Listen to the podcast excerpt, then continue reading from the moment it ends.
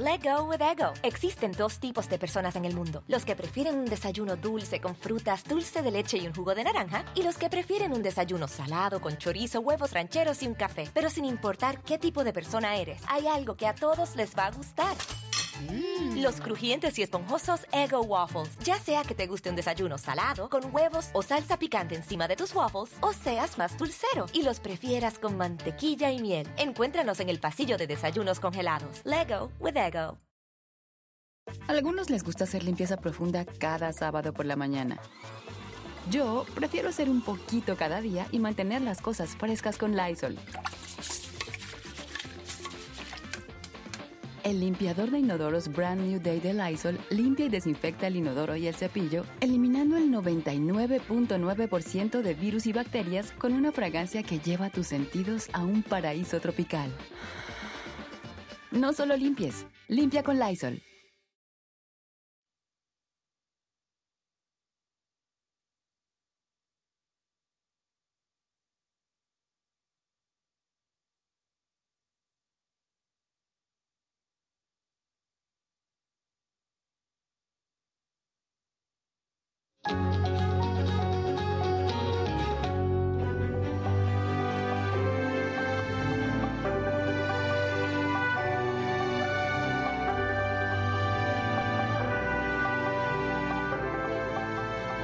Estefan no necesita presentación. Es una de las personalidades más poderosas en el mundo del entretenimiento mundial y un audaz empresario y cumple hoy, 4 de marzo, 69 años.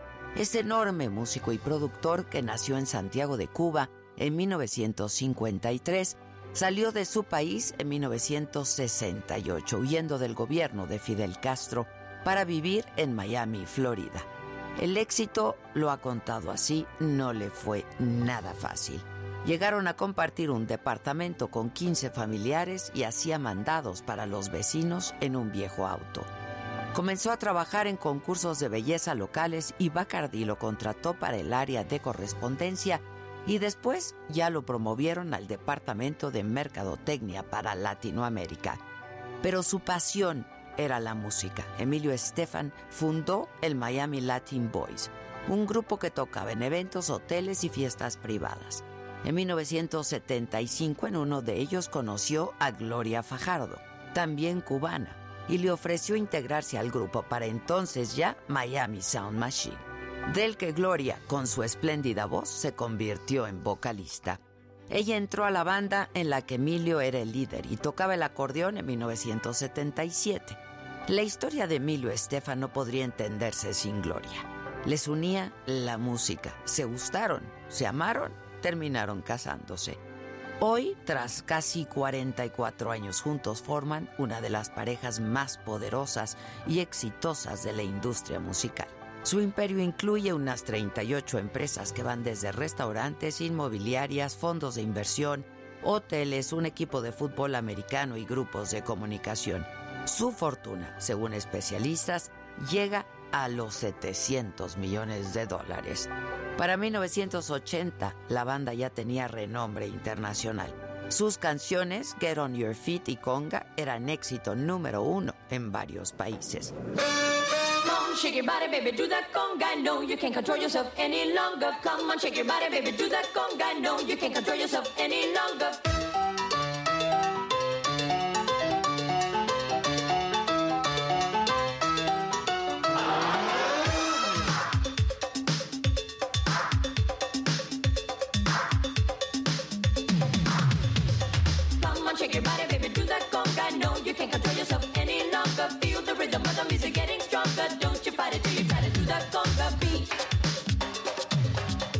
Luego de que Emilio firmara un contrato de exclusividad con la CBS, se convirtieron en una fábrica de éxitos. Él como productor de los discos de Gloria, la gran estrella latina de entonces, pero también de otras artistas.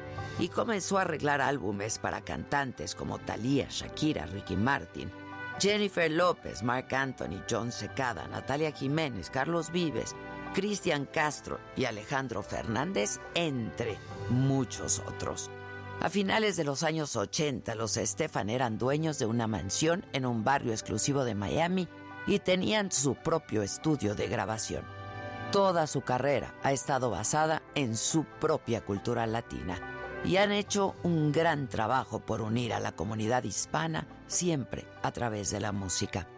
Y aunque los años de mayor fama mundial fueron en los noventas cuando Gloria sacó Mi Tierra, uno de sus discos más vendidos, nunca han dejado de ser un proyecto sostenido, de estar en el mundo del entretenimiento y detrás de un gran número de éxitos.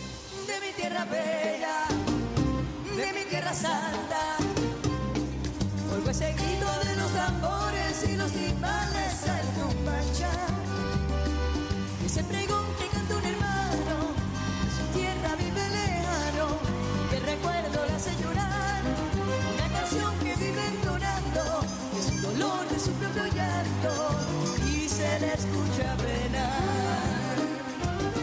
Emilio y Gloria Estefan son padre de dos hijos, Nayib de 41 y Emily Marie de 28. Tienen un nieto de 9 años, Sasha Argento, heredero del talento de sus abuelos. Ha ganado 19 premios Grammy, el premio especial de la Academia Latina de Artes y Ciencias de la Grabación, por su contribución a la industria musical. El presidente Obama les entregó la Medalla Presidencial de la Libertad, que es el honor civil más alto de la nación. Tiene su estrella en el Paseo de la Fama de Hollywood, otra más en Las Vegas, y es autor de dos libros. La de Emilio Estefan es una gran historia, una historia de éxito, inspiradora, de que los sueños sí se cumplen. Sí, pero hay que trabajar mucho por ellos. Es una suma de trabajo duro, de disciplina, de esfuerzo y de dedicación. A mí me encanta hacer esta historia porque la gente piensa que todo es fácil en la vida. Nada es fácil en la vida.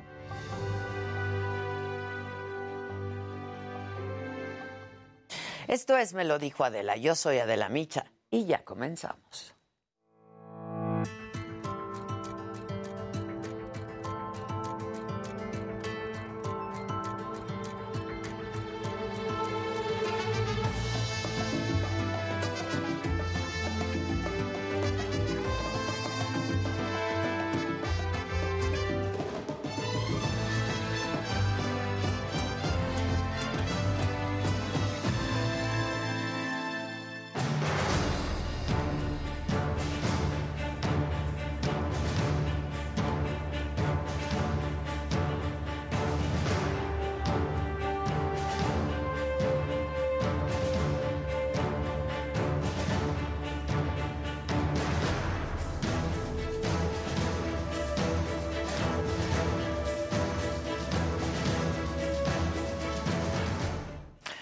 El ejército ruso tomó el control de la central nuclear más grande de Europa, ubicada en Zaporilla, Ucrania. Y después de un ataque intenso con proyectiles de tierra que provocó un incendio en uno de los edificios aledaños a los reactores, las tropas de Vladimir Putin no dejan entrar ni salir a nadie. De los seis reactores de la planta, solo uno está operando y ante estos ataques Ucrania pidió un cese al fuego inmediato, porque pudieran provocar un accidente nuclear de tamaño catastrófico. Attention, Russian military vehicles are shooting at the Zaporizhia nuclear power plant. There is a real and present danger, and this is a nuclear incident on the biggest nuclear power plant in Europe. We demand to stop firing from heavy calibers on the nuclear power plant.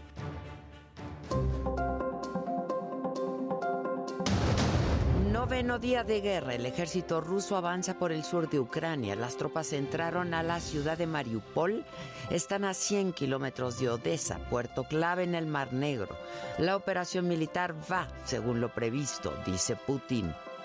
Nuestras tropas luchan con tenacidad y con el pleno convencimiento de que su causa es justa. El presidente de Ucrania, Volodymyr Zelensky, le pide a los líderes europeos que no dejen morir el continente por un posible ataque o accidente nuclear. українців до, до всіх європейців, до всіх людей, хто знає слово Чорнобиль, хто знає, скільки горя й жертв приніс вибух на атомній станції. Це була глобальна катастрофа. Reino Unido acusa a Putin por poner en peligro a Europa. Convoca una reunión de emergencia del Consejo de Seguridad de Naciones Unidas. Esta madrugada llegaron a nuestro país los primeros mexicanos, ucranianos y ecuatorianos desplazados por la guerra en Ucrania, todos en buen estado de salud. Detienen a uno de los presuntos asesinos del gerente del club Mamita Speech, Federico Mazzoni, ocurrido en enero en Playa del Carmen.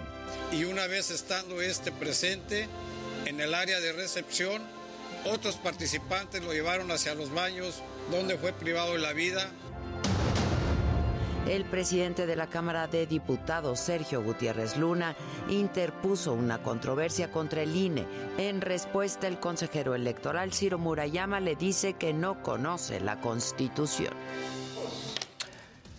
Hola, ¿qué tal? Muy buenos días. Los saludo con mucho gusto, siempre con mucho gusto, pero sobre todo hoy que es viernes, viernes 4 de marzo. Las noticias de pronto no son buenas porque hoy, noveno día de guerra, la amenaza de un ataque o accidente nuclear provocado por Rusia parece ser cada vez más real. Ya les decía que el ejército de Putin tomó el control de esta central nuclear, que es la más grande de Europa. Pero previo a esto, el presidente de Ucrania, Volodymyr Zelensky, pidió a los líderes europeos ya tomar acciones para que no dejen que el continente muera literalmente muera por un desastre nuclear.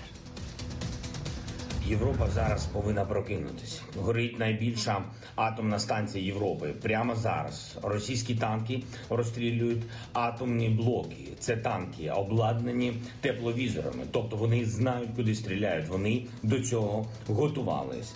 Звертаюся до всіх а, українців, до, до всіх європейців, до всіх людей, хто знає слово Чорнобиль, хто знає, скільки горі жертв приніс вибух на атомній станції. Це була глобальна катастрофа. З її наслідками боролося сотні тисяч людей. Евакуювали десятки тисяч людей. Росія хоче це повторити і вже повторює, але у шість разів більше.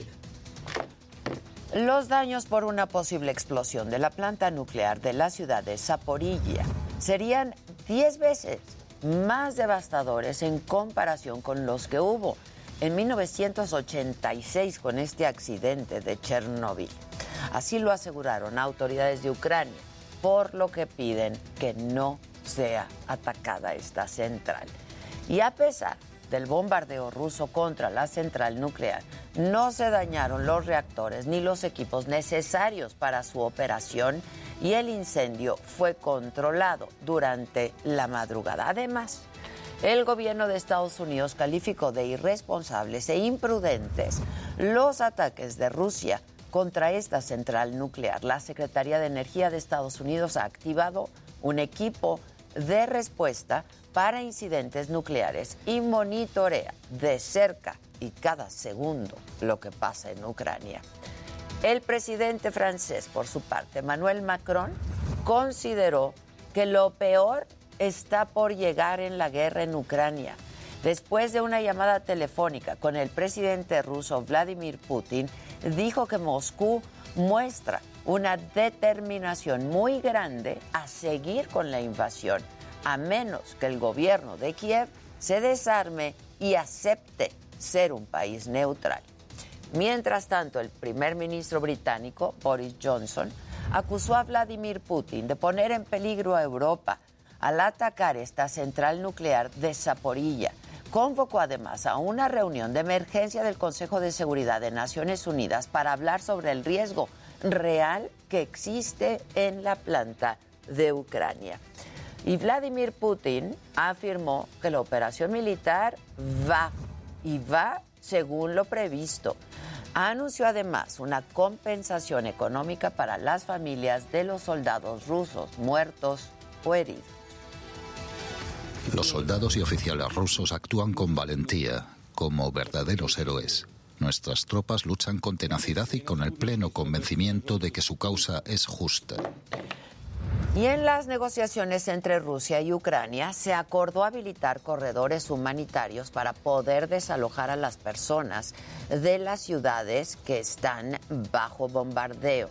Se espera que la próxima semana se realice otra reunión entre Rusia y Ucrania y así fue anunciado este acuerdo. По части из них удалось найти взаимопонимание.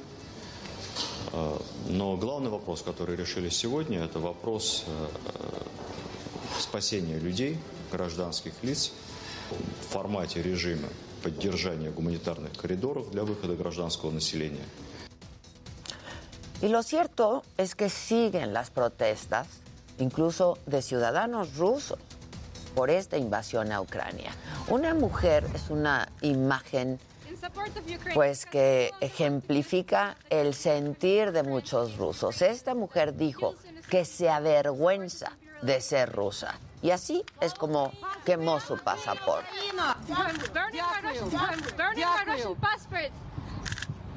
in support of Ukraine because I no longer want to be a citizen of the country that commits war crimes against Ukrainians and that kills innocent people to support its imperialistic ambitions. Слава Україні! Слава Україна! Героям слава! Героям слава! Esta madrugada, el primer grupo de refugiados por la guerra en Ucrania llegó a México. Muchos de ellos ya se reunieron con sus familias y Amado Azueta nos tiene la información. Pues me encuentro aquí, pues a la espera de que llegue mi hijo, que se fue desde enero. Eh, fue a visitar por allá el país, La señora María Guadalupe llegó desde las 10 de la noche al hangar número 19 de la Fuerza Aérea Mexicana para recibir a su hijo, Jesús Molinero, quien fue desplazado por la guerra en Ucrania. ¿Cómo fue? Sentimos, sentimos horrible, horrible porque la distancia, porque no sabíamos nada, porque la comunicación no era segura, porque ellos eh, desde que llegaron, pues sí, el, el- el país les dijo que no se podían mover. Yo esta lágrima es porque ya lo siento aquí.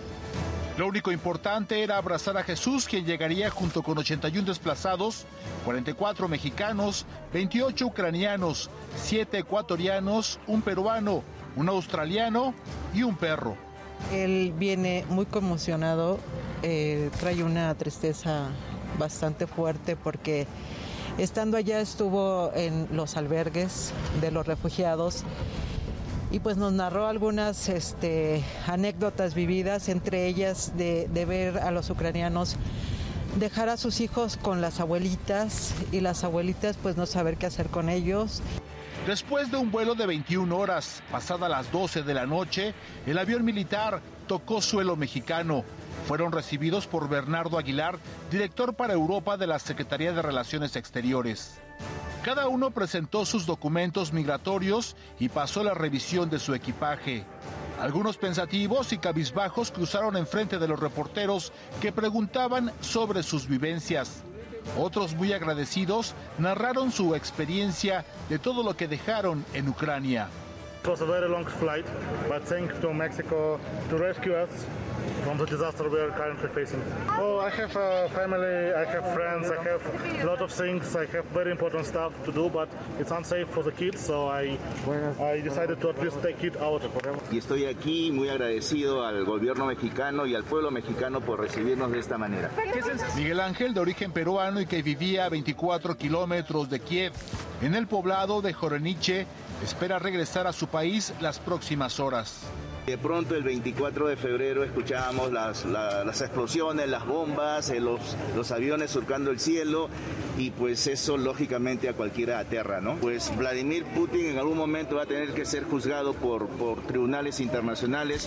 Los 81 ciudadanos de origen mexicano, ucraniano, peruano, ecuatoriano, australiano y la perrita Ramona se reunieron con familiares que los esperaron a las afueras del hangar número 19 de la Fuerza Aérea Mexicana para llegar a sus hogares y empezar a planear cuándo y cómo regresar a Ucrania una vez que termine la guerra. Para me lo dijo Adela, Amado Azueta, Heraldo Televisión. Y la Comisión Federal de Electricidad ha adelantado que por la guerra en Ucrania podría subir el precio del gas. Si en Europa tienen escasez del gas ruso, eh, Estados Unidos como tal es un país que los puede suministrar por medio de, por medio de buques con gas natural licuado. Esto incrementaría las exportaciones de Estados Unidos a Europa y puede tener impactos en los precios del gas. Entonces, este impacto también puede de alguna forma verse reflejado a los precios de gas que le entregan a México. En otros temas, se realizó el sepelio de Pedro Carrizales, el Mijis, en San Luis Potosí. Familiares y amigos dudan de la versión oficial, que dice que el exdiputado murió en un accidente de auto.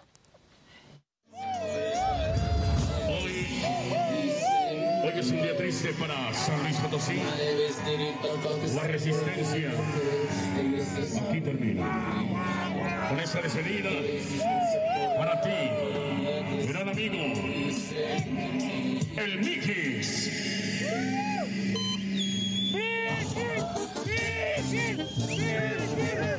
Familiares, amigos y vecinos despidieron a Pedro Carrizales el Mijis. Lo hicieron en la parroquia Nuestro Padre Jesús, en la colonia Las Piedras, en la capital de San Luis Potosí. Terminada la ceremonia religiosa, el féretro fue sacado en hombros por sus amigos y caminaron hasta la puerta de una construcción semidestruida y grafiteada donde el diputado local vivió sus primeros años con sus padres y hermanos. Da la mano, pues sabe lo que es el barrio. Él no quiere guerra, busca paz con los contrarios. Unos amigos los mataron, otros encerrados. Unos droga se perdieron. Y aquí tienes el Miguel bien superado. La prueba de que se puede metiéndole los huevos. Muchos rateros con corbata no saben las necesidades ni lo que es la vida baja. Entre cervezas, tonayan y música, además de tristeza y llanto, hubo rabia porque no creen en la versión oficial de que murió en un accidente carretero. Se va a investigar. A ver qué pasó. ¿A usted le convence que haya sido un accidente? Como que no. ¿Por qué no lo convence eso? Pues porque pues él iba en su troca. Y Y primero él, él ya tenía unos, pues ya un mes desapareció. Y la, troca apareció sana y salva hace como unos ocho días. El cortejo partió rumbo al Panteón Arboledas del Consuelo.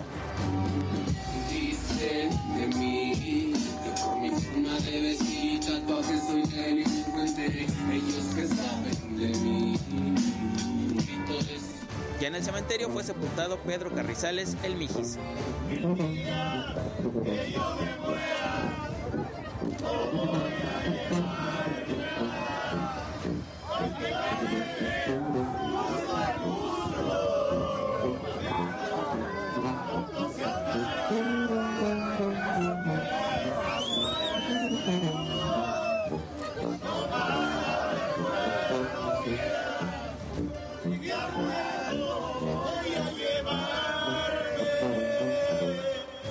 De Pepe Alemán, para Me lo dijo Adela.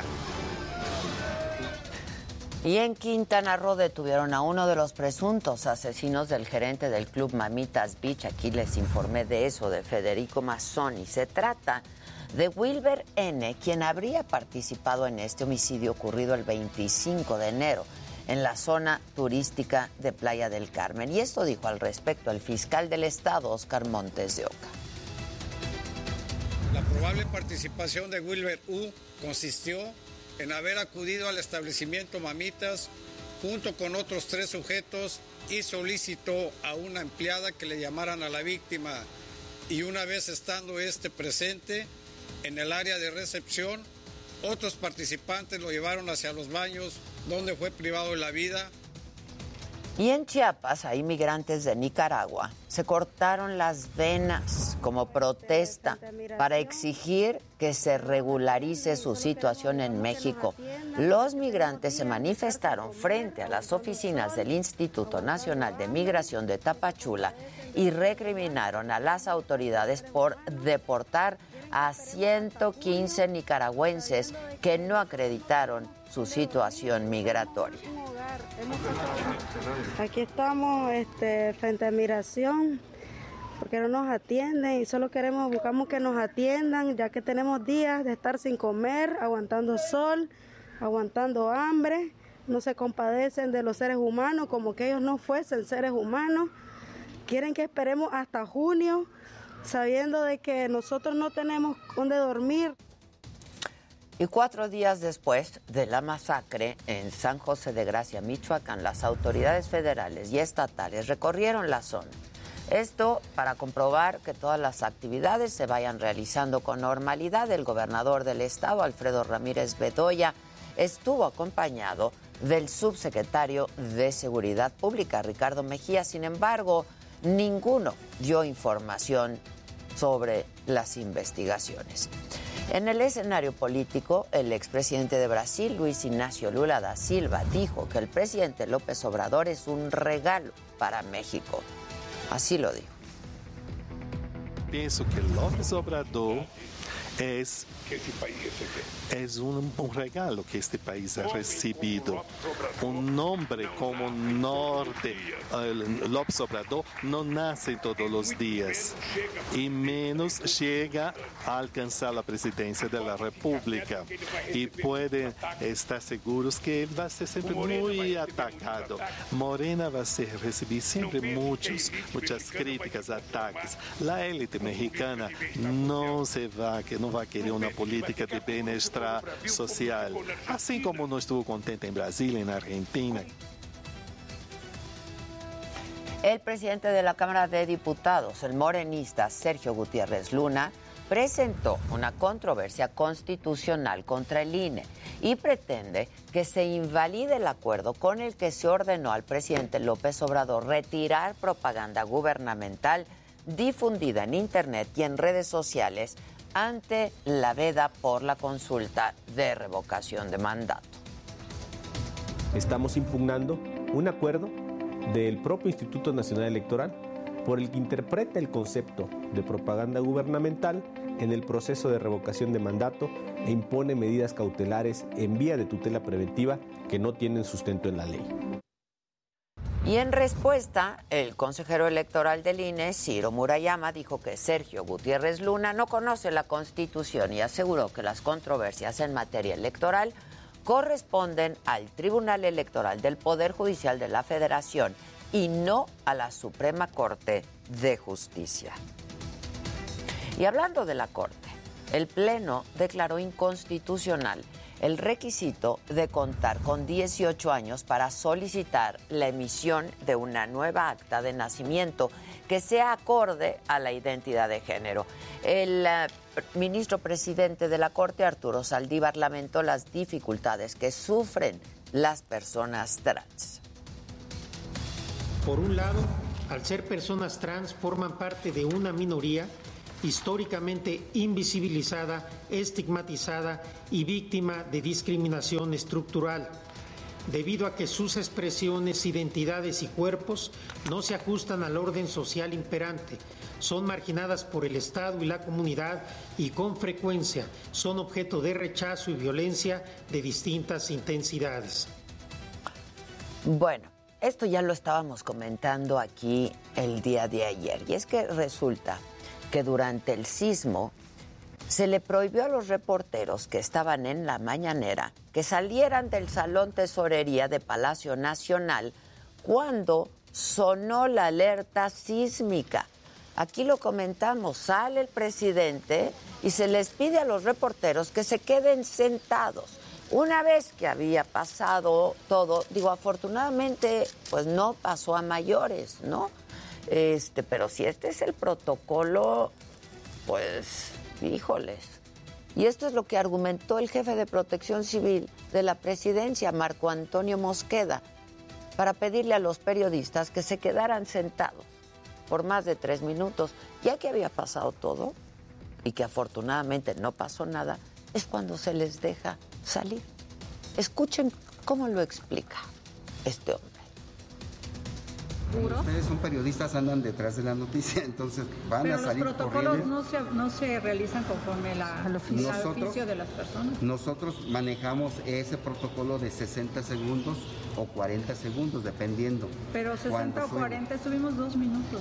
Por eso, es un minuto de la alerta sísmica, son 60 segundos. Otro minuto para que esté temblando y ya dejó de temblar y evacuamos. Es que perdónenme. Es que perdónenme. Otro minuto pues entonces sí ya evacuamos, ¿no? O sea, ¿qué es esto? Y aquí tiembla. Y tiembla fuerte. Y sí, los reporteros, pues vamos por la nota. Pero eso no quiere decir que no sepamos seguir instrucciones, ¿no? Pues los dejaron ahí sentados y ese es el protocolo. Espero que cambie el protocolo a partir de lo ocurrido ayer.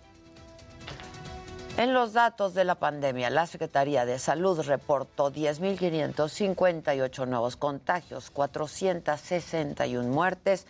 Esto suma un total de 319.296 fallecimientos. Insisto, ¿eh? Esto de acuerdo a cifras oficiales, en las que hay sin duda un subregistro.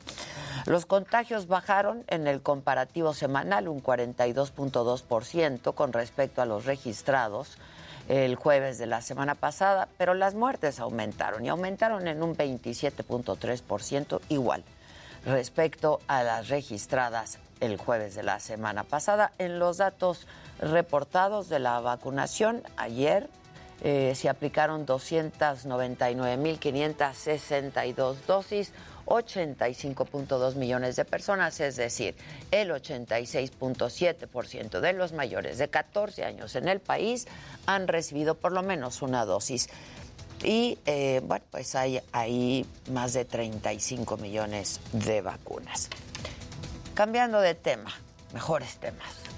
GastroLab continúa siendo el portal gastronómico número uno en México, con más de 13 millones de usuarios al mes. Esto según el reporte de Comscore y Google Analytics de febrero del 2022.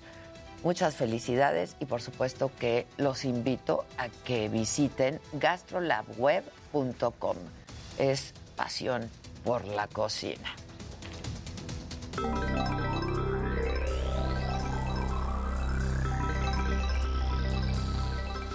Muy buenos días y bueno, solo el 37.7% de las escuelas en México cuentan con servicio de Internet con un propósito pedagógico. Les voy a decir cuáles son las entidades de la República con mejor y peor conectividad.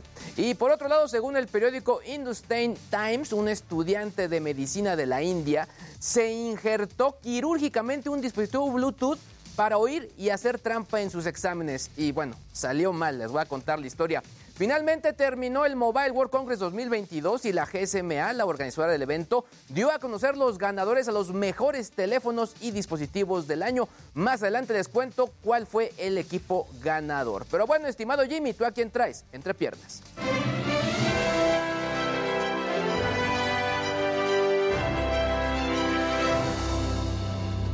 Muy buenos días, gente querida. El día de hoy estaremos hablando de que hace unos momentos en la mañanera el presidente Andrés Manuel López Obrador habló sobre la deuda de Belinda con el SAT, señaló que no se irán sobre ella y bueno, tenemos que recordar que la cantante tiene una deuda de 7.2 millones de pesos y aquí les mostraré qué fue lo que dijo el presidente. Y bueno, hoy por la mañana 150 estaciones de 25 países europeos se unieron para enviar un mensaje de apoyo a Ucrania y es que a las 8.45 de la mañana, tiempo central de Europa, reprodujeron Give Peace a Chance, la icónica canción de John Lennon y Yoko Ono que escribieron en 1969. Y bueno, el rapero puertorriqueño residente se sigue dando con todo con J Balvin y es que ayer publicó una sesión con el argentino Bizarrap en donde le dedica unas rimas y continúa criticándolo. El video está en el primer puesto de tendencias de YouTube con casi 16 millones de reproducciones y bueno, aquí lo estaremos escuchando. Mi querida Ade, buenos días, regreso contigo. Muchas gracias. Vamos a hacer una pausa y regresamos rapidísimo con más de espectáculos, tecnología y por supuesto lo macabrón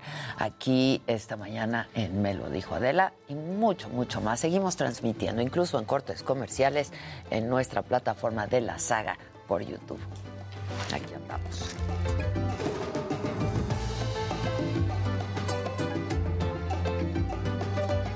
Alguien me estaba regañando por aquí. Y está muy fuerte, güey. ¿O no? Ah, ya no sé, manita.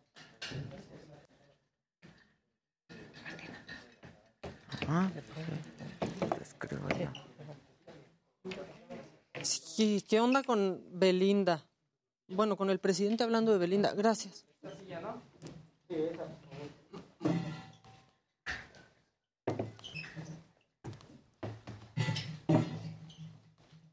Buen día, Luisito, qué guapo, ¿Dónde está Luisito? Luisito. El rompecorazones. Hablen con la banda. Buenos días, banda. Yo me estoy metiendo. Dicen que parece castigo los reporteros en la mañanera. No, no, eso, no, olvídense de castigo. Esto. No, y si se Pero antes yo creo que era bien padre. Yo creo que... O sea, eso de que ustedes están persiguiendo la noticia y se van a caer aquí. No, así no es. Buenos días, Rocío, ¿cómo estás? Aparte como si supieran de a cuánto iba a ser el temblor. Exacto. O sea, Si eso es con lo que yo no puedo cuando está la alarma sísmica de se sentirá, no se sentirá, se va a caer todo o no, ¿qué va a pasar? Claro. Se va a escribirle a la jefa, va a temblar. Yo, amigo. Y, y- y yo Adela también. sí, estamos conectados. No, ma- pero Adela- Hola, Maribel, buen Uy. día, ¿cómo estás? Uy, uy. Uy. Uy, uy, está sonando. Uy. Porque sabía que íbamos Pero escuchando lo mismo. escuchando el radio, entonces, Ajá. ¿no? Así nos dimos cuenta. Bueno, ¿qué dice el público? Que respondan. Dice Chavarro que es cumpleaños de su jefe, que nos está viendo. Ah, pues ¿De su jefe saludos. jefe su jefe progenitor? Antonio Mendoza, te mando saludos. Hola, Miren Alessandro. Josune, su música tiene algo que me recuerda al Mundial de Fútbol. ¿Está? ¿Cuál, Manis? Eh, los periodistas corren por la nota, pero debieron correr más por su vida. Sí, sí, pero a ver, seguimos, todos ya sabemos seguir un protocolo de cuando Claro. pasa de, de- de evacuación. un- ¿no? el- la cultura O de la evacuación, ¿cómo la tenemos los Claro, pero además, a ver, sacas al presidente, obvio. Sí. Pues claro, ¿no? Viene la ayudantía, saca al presidente, pero por un lado y por el otro. Pero o sea, que- tiene tres puertas A ver. eso. Por el otro sacas a los Yo te voy a periodistas. buscar la palabra más políticamente correcta, pero es que, a ver, al final, pasa algo. Imagínate el notón de periodistas que ahí se quedaron porque no los dejaron salir. En el mundo. Oja- gracias, gracias a todo no sucedió nada. Exacto, es lo que te digo, no pasó nada, pero, ¿y Pero no sí? sabes. Sí, exacto. Que Es aquí como- siempre pasa. Como dice Maca, la, la parte de la atención del temblor es nunca sabes, después de la alerta, qué tan fuerte va a estar. Exacto. Adela, ¿Dónde compra uno el cigarro electrónico? Lori en la saga, ¿no? Es correcto, súbelo, Josué. Saga.com. de la hermosa. Saga Store. ¿Qué onda con...? Qué tan hermosa como siempre. Hablen con... Oye, que te quieres Jaja, mandar Adela algo siempre para la les tiene oficina. que decir que hablen con la banda. Es que de veras estos muchachos Cotorreamos, maleducados. cotorreamos. Yo siempre estoy cotorreando con ellos. Teresa Gaspar. Oye, que te quieres mandar algo para la oficina de Las nuevas oficinas. Ivonne López. ¿Qué me quieres mandar, Ivonne? ¿Un cuadro? ¿Qué Un nos a- un copal. Un copal. Copal. Hay que llevar a todos. ¿Cuál es tu fe? ¿Cuál es tu fe? ¿Cuál es tu fe? Todas las fe reunidas. Mandando al padre para que vaya a bendecir. Exacto. La mía es la de ratas, la fe de ratas. La fe de ratas. La fe de ratas. Adela, ¿estás de acuerdo que les bajen las cuentas en YouTube? Dice Arturo Rubalcaba. ¿Quién es? No sé. ¿A quién, Arturo? Carlos Belmar dice, saludos a los mejores. Saludos, Carlitos. Adolfo Fuentes Moreno, te mando un beso, Adolfo querido. Adela, te adoro y la amo, dice Ícaro. Besos, Ícaro. Ícaro. Perdonen, ¿qué es más? Ícaro. ¿Qué es más, adorar o amar? Adorar. Adorar. Es como de adoras una deidad. Ah, una deidad. Una O sea, deidad. adoras una deidad. Ya lo diría el maestro Manzanero. Arturo, no sé de qué me estás hablando, Manis. Que todos guapetones, dice Vivian Arias. Viene. Un poco maltrechos ya, ¿no? Y ayer, yo creo que tú estás hinchadito porque vi que te tomaste Eché un par de cervecitas y un carajo. un carajillo. Era Yo lo vi, jueves, era lo vi, jueves. lo vi. Pero luego me eché una siestecita. ¿Eh? Un poquito. Esto Tecnología, no te pierdas Geek porque aquí tenemos unboxings, nuevos lanzamientos. Monse, videojuegos, todo lo relacionado a la cultura geek y gamer. Los lunes aquí por el Heraldo Televisión, 3.30 de la tarde.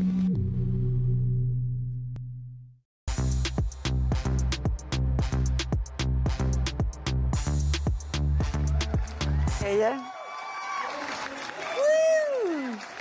Hola, hola. Buena. Hola, hola. Entre nosotros ya nos saludamos, ahora saluden al público. La gente.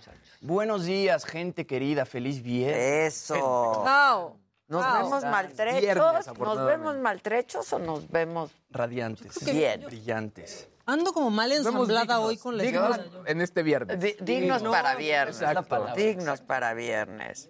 Esa es la palabra. Y también en lo macabrón se festeja que es viernes. ¿Quieren macabrones de viernes? Te mandé algo, ¿no?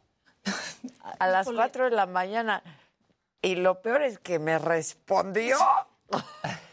Y luego, ¿y si nos dormimos? Pues yo creo Le que dije, sí, "Oye, ¿no? Yo creo que nos dormimos un ratito, ¿no? Sí, de- pues yo creo. Pues yo que creo. Bueno, ¿quieren videos macabrones? Sí, claro, claro. Eche.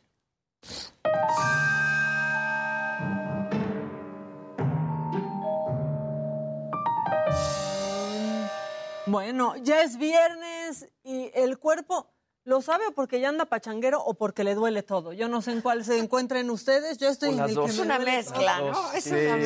una Exacto. mezcla, pero aquí festejamos siempre el viernes así.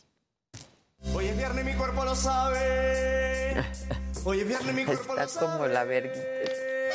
Hoy es viernes, mi cuerpo lo sabe. Hoy es viernes, mi cuerpo lo sabe.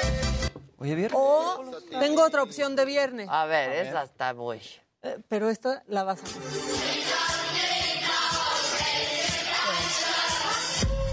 Ah, esa, claro. Yo ando más así. Así, Yo- así. Sí, ¿no? Yo ando más así. Así sí. No ando no, tan periquito. No, yo ando tampoco, más sí, yo Aunque también. parezco yo un periquito, ando Sí, más menos periquito, la- más pericazo. No, ¿qué pasó? ¿Qué pasó? Ok, ok, ah, no. Bárbaro. Todavía espérate una brisa. Ah, claro. Una brisa. Bueno, es que todavía traigo el otro horario. que no dormimos, pero estamos bien. Alguien decía por aquí, están bien para viernes. Hombre, gracias. Eso es bueno o ¿Eso es malo. bueno o es malo? Es bueno o malo. Bueno, esta semana hubo temblor, ya lo vimos cómo se vivió en la tesorería, no en el salón de tesorería de Palacio Nacional. Y todos cómo salimos ayer, porque salimos Menos los reporteros. Menos, los reporteros de Ahí están. Palacio. Todos evacuando, pues mientras temblaba.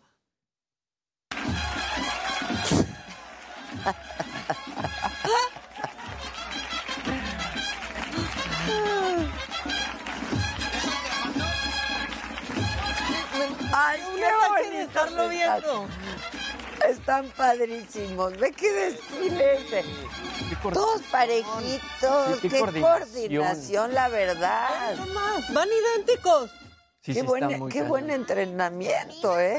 Pero Buen somos tan buenos para evacuar, especi- en todo el país, pero especialmente los chilangos, que así Pues parecían. sí, La claro, ya le aprendimos. Ya le sabemos. Bueno, ya es que ya- En Palacio Nacional no. No, ahí, ahí, ahí. No. Pero ve que si vacunábamos bien, que no, que hay que Es esperar. que estuvo macabroncísimo. Vuelvan a poner esto, ¿no? Del hombre en palacio, por Su favor. explicación. Su explicación, eso es lo más macabrón de todo lo que recientemente he visto, ¿eh?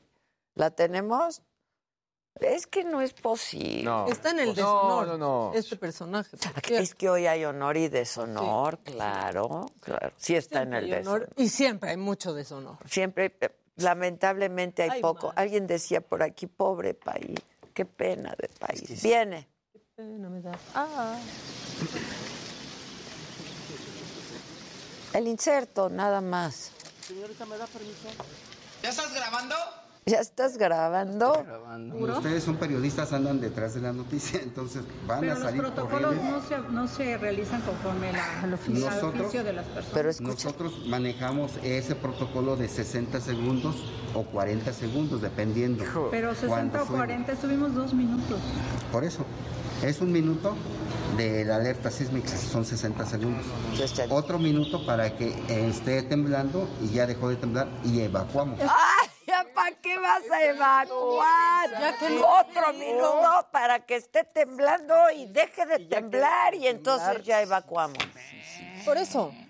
O sea, No, no, no, no. Por eso, de 40 a 60 segundos. Nosotros manejamos un minuto y un minuto para que tiemble, ¿no? Y- No, es que Pero, por ejemplo, este sujeto sabe que en 2010... No, no es de supo risa, ya, qué no es de No, a mí risa. me- ¿eh? A mí me da pena. Yo estoy muy Claro. enojado. Eh, O sea, da O sea, pena. es que de por sí hace un tema hacia el La gremio. importancia de Oye, atender. Esto, Usted, o sea, peluceándonos al gremio. Exacto. Eh, todos somos iguales, sí. pero... Un pero no minuto en lo que ustedes se quedan, en lo que pasa el temblor. Ya que pase el temblor, si hay algún sobreviviente, sale. Entonces ya sale. Neta, ya, ¿no? Exacto, No. exacto. Sí. Mira, que sea lo que Dios quiera. No, ya. Pero justo en este país hemos aprendido la importancia de atender a la alerta sísmica Claro. a tiempo, en cuanto se escucha, evacuar. Eso ha salvado vidas. Pero el presidente hablando de Belinda. Sí, y de Luis Que- Miguel. Que vaya y pague sus 7 millones y ya, ¿no? Como todos y ya. Sí. ¿Por qué se tiene que ocupar de eso? Bueno, ¿qué más? Alguien que quiera levantar el evento con 40 segundos, va? bueno, ¿Quién va? 60, bueno, un minuto. Por eso, por eso. Nosotros manejamos de a un minuto. Entre uno y luego. o Y sea, ya que acabe de temblar, y ya, entonces ya. acabando. sigue, por favor. Ni Pueden, que Eva. fueran músicos del Titanic. Exacto, exacto. Exacto. Como cuando tembló en la saga, estábamos en vivo en la saga. Ah, tú aferradísima. Yo aferrada ahí seguía. Sin casi Adela, así Sí, como de, es cierto. Casi no se siente. Casi no, no, no, no, casi no se siente. Porque los reporteros vamos por la nota. Bueno, vas. ¿Qué? ¿Quién? Tú. Venga, el que Levanta. sea, el que sea. El aplauso, solo el aplauso.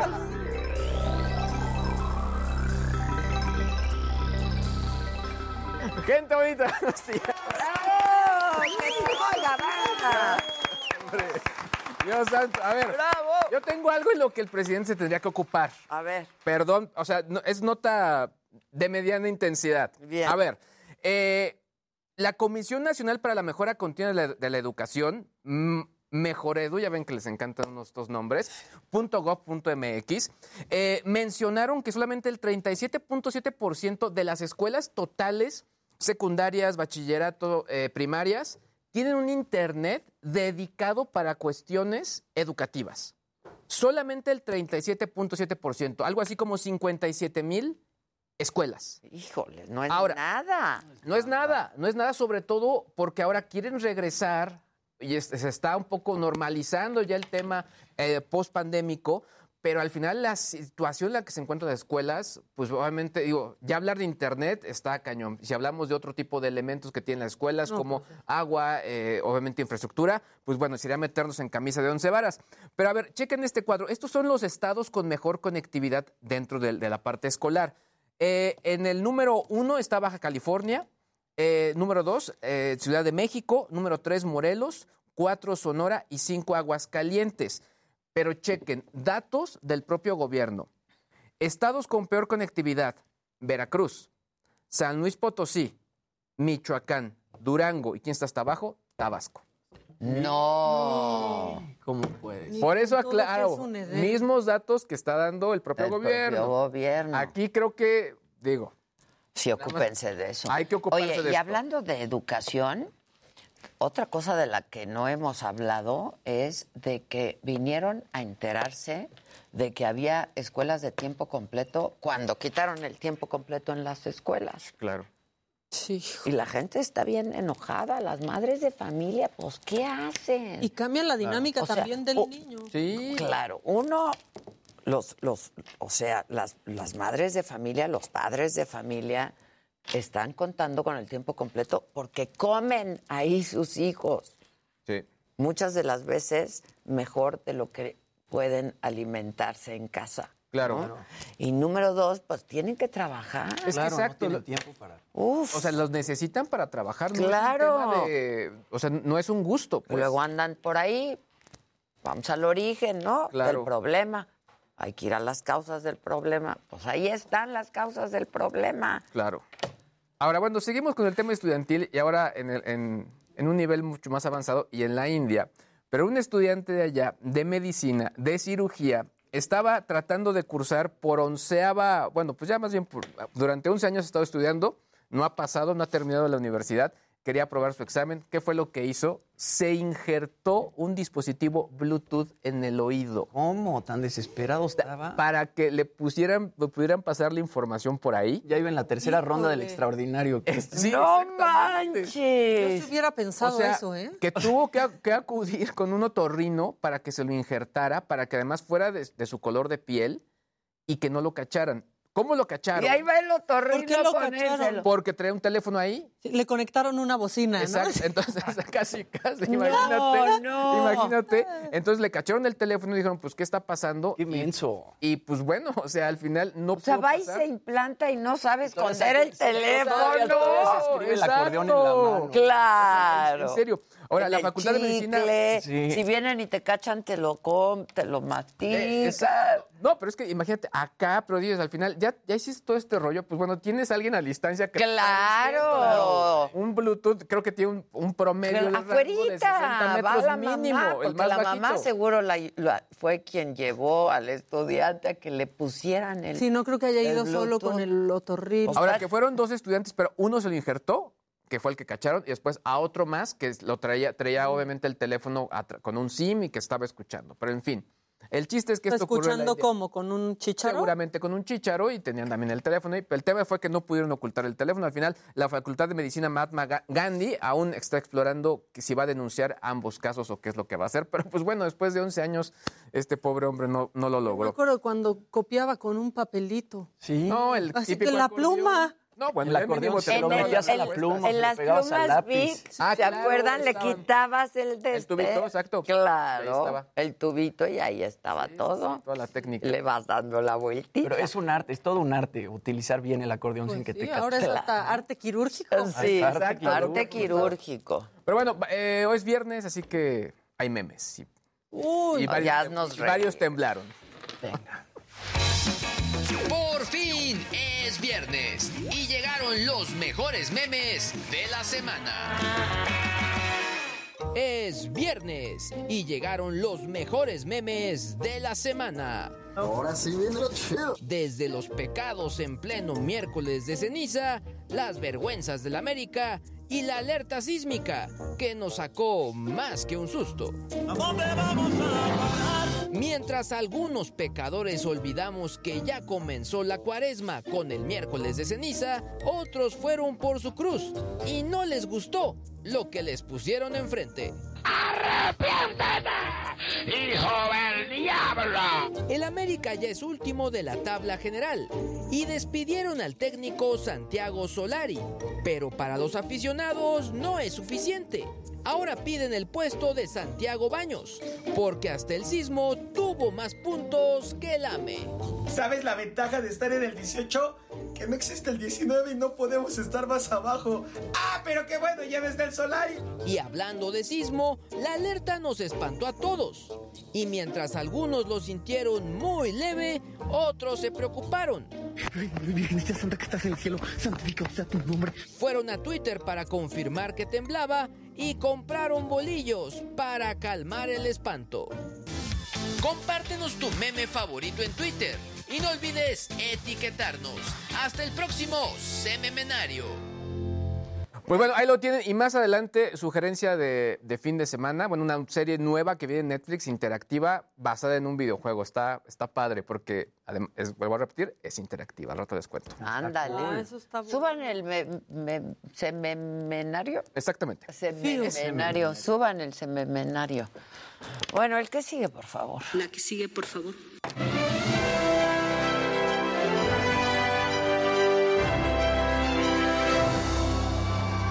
Días, gente querida. Feliz viernes. Buenos días, Luisito. Buenos días, Maquita. Mi niño Ah, de bonita. bonito, mi días, niño ¿cómo bonito. estás? Estás un poco hinchadito así Sí. los ojitos, fíjate. Te voy a- Fíjate. te voy a dar un Es diurético. Es el alcohol. Hay que darle un diurético. Exacto. Ahorita o toma mucha agua, manito. Y el café, que es buen también diurético también. diurético. Sí, dale, dale. dale. Traguito. Eh. Ahí está. Oigan, bueno, a ver, ayer en la mañanera Andrés Manuel López Obrador dice, ¿no? Que va a dar a conocer una nueva lista de, de deudores, perdón, al SAT. Hoy en la mañanera, pues habló sobre la bronca de Belinda con el SAT. Pero lo que a mí más me sorprendió de todo esto es que el presidente habla de Belinda, pero dice, ayer o hace dos días salió la nota de una cantante que tiene problemas con el SAT, pero no se acordaba del nombre de Belinda y parece, o sea, se queda pensando y trata de acordarse del nombre de Belinda hasta que alguien más ahí como que le sopla y ya dice Belinda. Era con Belinda, es que, híjole. Vamos a ver qué fue lo que dijo el presidente. Digo esto porque hace como dos días salió también lo de una eh, cantante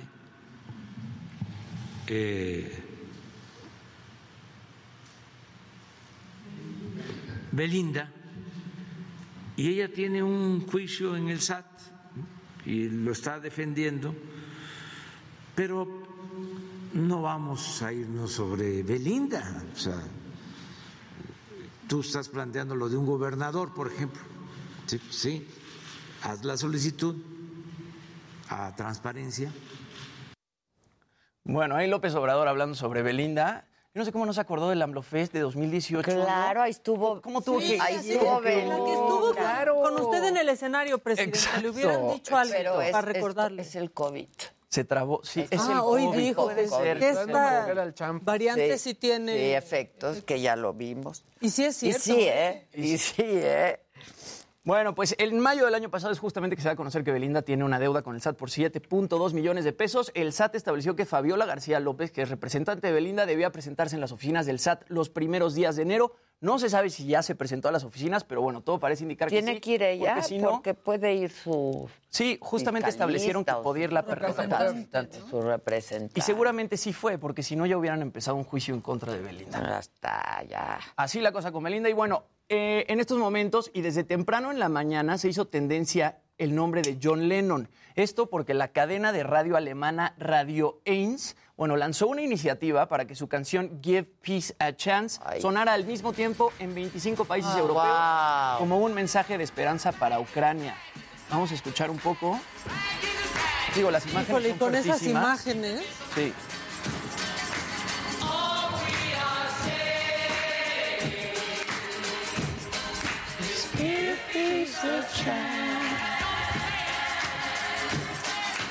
Estas imágenes son espantosas.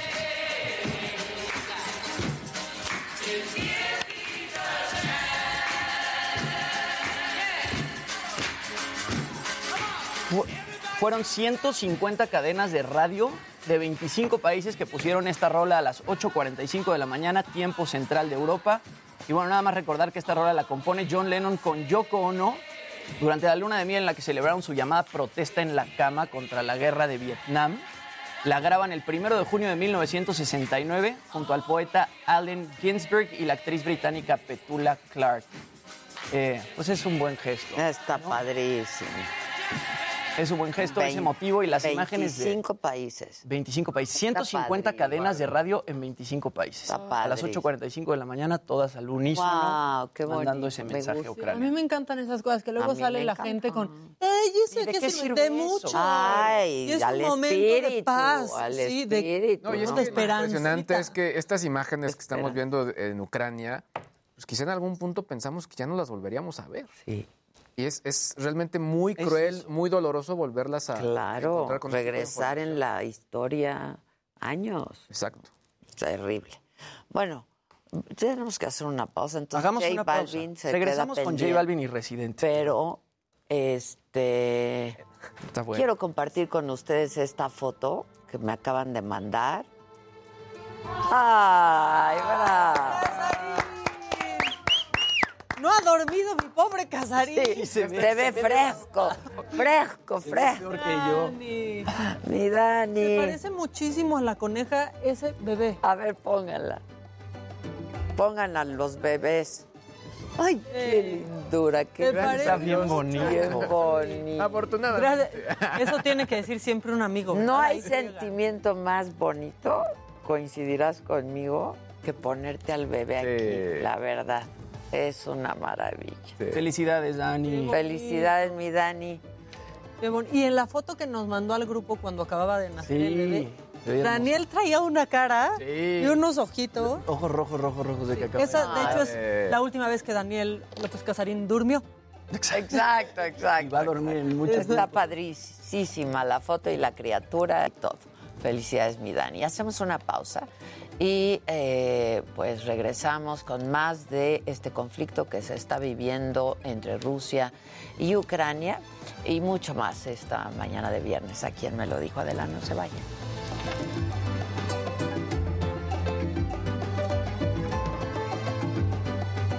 Porque seguimos en redes sociales. Give peace a chance. di, di. Mándame. Mi marido Casarín, dice Bush Medina. Precioso bebé. Ustedes mil hablen, yo voy a que me haga algo en Qué hermosura. Putin se ganó el odio del mundo en un par de días, están diciendo. Eso está muy. Que qué belleza, banderitas de Ucrania. Me hacen llorar, muy linda canción. Este, Arturo Rubalcaba, le urge saber cuándo vas a Los Ángeles. Pero somos cuatro. Está perdidamente enamorado de ti. Sí. Diario, ¿Te diario. incomoda? ¿Qué piensas? No, nada. Un mensaje. No, pues estoy agradecido, Arturo. bonito. Gracias, muchas Ajá. gracias. Dile, dile. Estamos muy, contentos. Gracias porque te guste esta colaboración que hacemos todos los días. Le gustas tú, no la colaboración. Bueno, esta colaboración. De, mi- de mis papás. Exacto.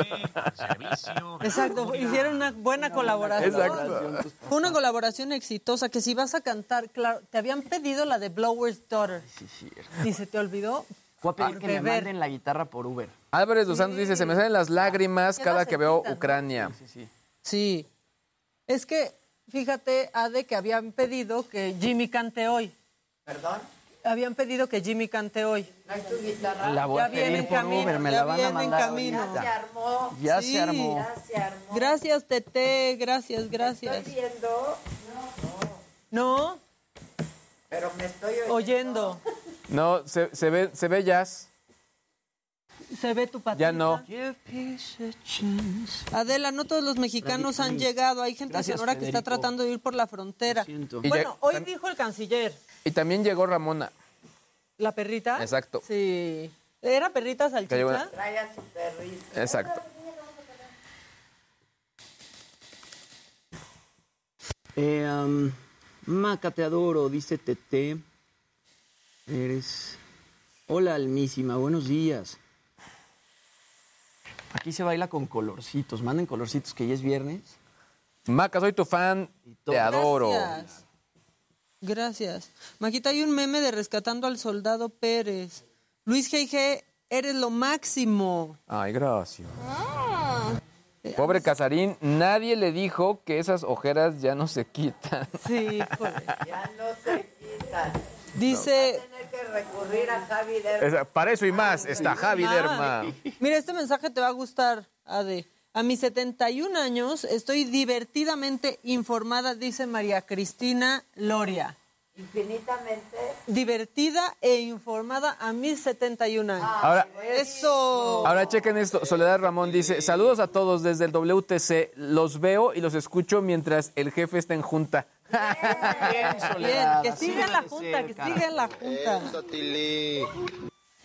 Este, gracias, Alecita. Arturo dice, eres todo un amor, gracias, te amo, Luis. Muchas gracias. Que se nos pasó naranjita, no puede pasar eso. No se nos puede pasar el naranjita. Vas, Pero tú vienes vas. de naranjita, únete conmigo. Venga, Vamos a hacer los tres el movimiento naranja, no me dejen. A ver, venga.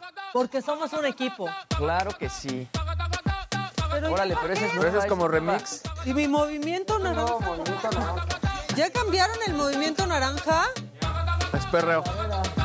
Perreo. Ya no hay movimiento naranja. ¿Cómo le hace el niño así? ¿Cómo era eso del Es que luego hacen los bailes de, de, ¿cómo se llama? De Fortnite, que están bien complicados. ¿Cómo son? Pues no sé, o sea, Santiago sí baila, pero mueve los piecillos así para adelante y para atrás. No sé cómo le hacen. ¿Como de cumbia? Ah, Es un momento, lo voy a grabar y lo voy a traer para la coreografía. Bueno, ahorita no se puede eh, bailar ese movimiento, ¿ok? No. Pero Exacto. sigue bailando. Ah, ¿verdad? Ah, ¿verdad? Ah, ¿verdad? Ah, ¿verdad? Muy bien, la regresada. Transportando a Adela. Ahí voy, ahí voy. Ahora. Pero quítense la ropa, esténse. Esperen. ¿Me das un traguito de mi venenito? Gracias. Ya, ya, déjalo. Ya no metas la mano. Donde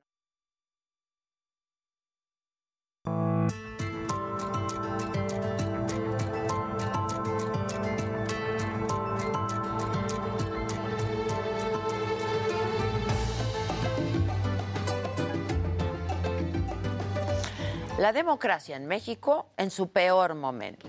De acuerdo con la onceava edición del Índice de Desarrollo Democrático de México, la pandemia de COVID-19 dejó al descubierto todas las deficiencias históricas de las instituciones y esta enorme brecha de desigualdad ya insostenible y profundizó la división y la polarización en la sociedad. Y lo que muestra este estudio hecho por la Fundación Conrad Adenauer, el Instituto Nacional Electoral, la Confederación USEM y la consultora Polilat es clave porque es la primera vez en 11 años que solo dos estados califican con alto desarrollo democrático, Yucatán, Hidalgo mientras que otras ocho entidades están en el sótano. Y me refiero a Guanajuato, a Oaxaca, a Michoacán, Baja California, Tabasco, Chiapas, Puebla y Guerrero. Este último, Guerrero, tuvo un puntaje de cero en la escala del 1 al 10. Y esto dijo al respecto Jorge Arias, el director general de la consultora Polilat, y del Índice de Desarrollo Democrático de toda América Latina. Ocho entidades, perdón, que caen este año en el nivel de desarrollo mínimo, o sea, aquellas que no alcanzan un nivel de desarrollo como para decir que hay condiciones de funcionamiento al interior de esas entidades que nos aseguren derechos y libertades, calidad institucional mínima, desarrollo social mínimo y desarrollo económico mínimo. Bueno, y en el caso de México, no solo la pandemia jugó un factor importante para tener una tan pobre evaluación. La explicación es más amplia y esto dijo el consejero presidente del INE, Lorenzo Córdoba, en la presentación de este reporte. La calidad institucional o lo que en el índice se denomina como democracia de las instituciones, como nos lo acaba de subrayar Jorge, y quiero enfatizarlo, registra de nuevo el peor desempeño de las dimensiones que integran esta métrica. No hay desarrollo y democracia posible si no existen reglas, normas e instituciones que la faciliten y la hagan posible. Por eso es muy preocupante la ruta de debilitamiento institucional, de desafío al Estado de Derecho y de crisis de las instituciones democráticas que hoy enfrentamos en nuestro país. El consejero presidente del INE no lo dijo con nombre y apellido, pero se refiere a Palacio Nacional, donde constantemente se insiste en debilitar instituciones y los ejemplos podemos verlo a diario cuando se ataca al INE, que es una de estas instituciones, cuando se demerita al Instituto Nacional de Transparencia y Acceso a la Información también. Y cuando abiertamente el presidente dice que lo mejor sería que no existieran órganos reguladores como la Comisión Federal de Competencia Económica o el Instituto Federal de Telecomunicaciones, no se trata solo de que a este gobierno no le parezcan eficientes, eficaces, útiles estos organismos autónomos o no le gusten. Más bien, lo que no le gusta es esta vigilancia y la rendición de cuentas. Y eso genera, pues sí, esta creciente polarización que de verdad ya nadie queremos, porque es contraria a la vida en democracia. Pero una cosa es la polarización aceptable en términos democráticos y otra cosa es el tipo de polarización que hoy estamos viendo. Una polarización que además de su lógica de eh, binaria, hoy además está eh, aderezando y potenciando y agraviando con el valor antidemocrático por excelencia, la intolerancia.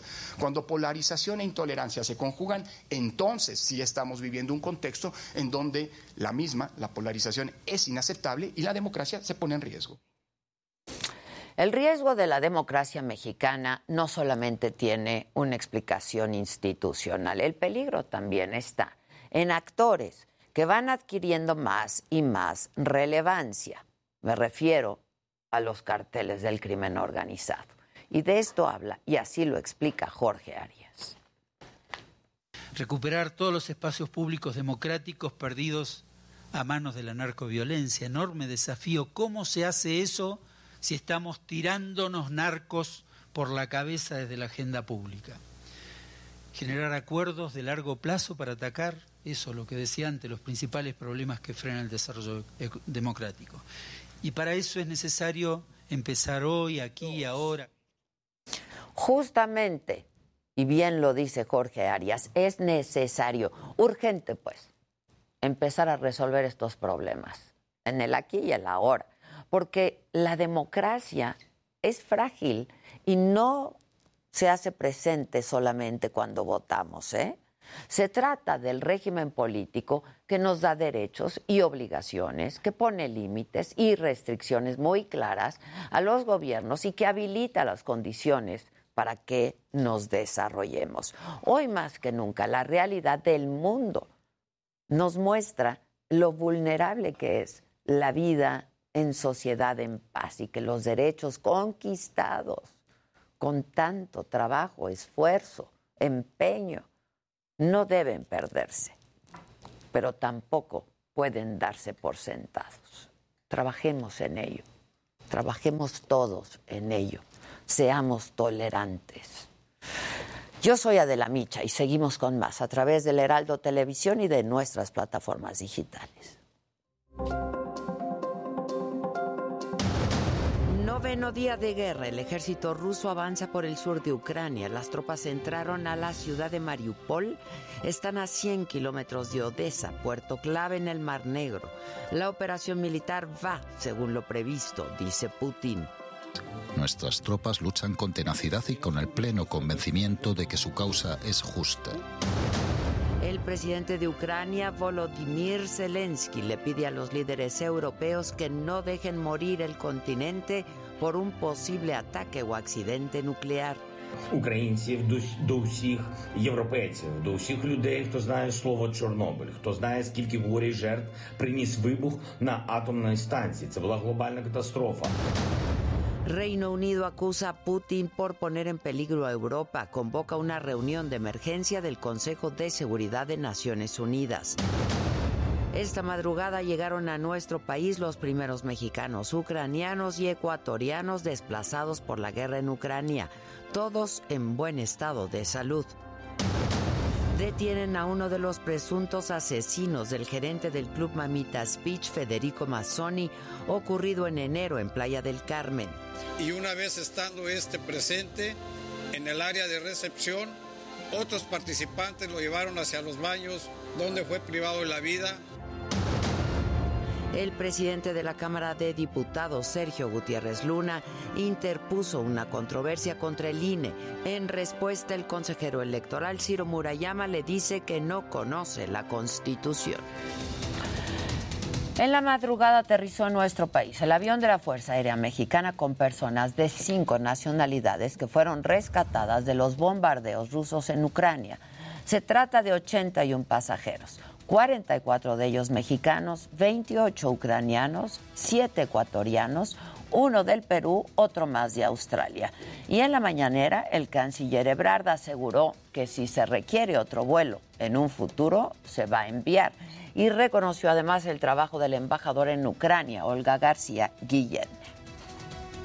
Quiero aquí reconocer el trabajo de nuestra embajadora en Ucrania, porque eh, el segundo autobús, particularmente ella a bordo, tuvieron incluso que intentar y, llegar a diferentes tipos de caminos, no necesariamente los principales, porque ya estaban los bombardeos siendo cada vez más, más intensos. El canciller también aprovechó su intervención para fijar una postura en nombre de México sobre la guerra en Ucrania. Condenó la invasión rusa rechazó la imposición de sanciones unilaterales, también se manifestó a favor del respeto a las naciones y protocolos de Naciones Unidas. Subrayó incluso que lo que le importa al gobierno mexicano en este momento es esto. ¿Qué es la principal preocupación que México tiene ahorita? ¿O qué es lo que estamos promoviendo? La ayuda humanitaria que se le dé una oportunidad a la política y a la diplomacia para encontrar una forma de proteger a la población civil. Y sobre la ayuda en eh, armamento que solicitaron legisladores del Parlamento ucraniano a México para combatir en la guerra contra Rusia, esto fue lo que dijo el presidente. Nosotros no, no mandamos armas a ningún lado. Nosotros somos pacifistas.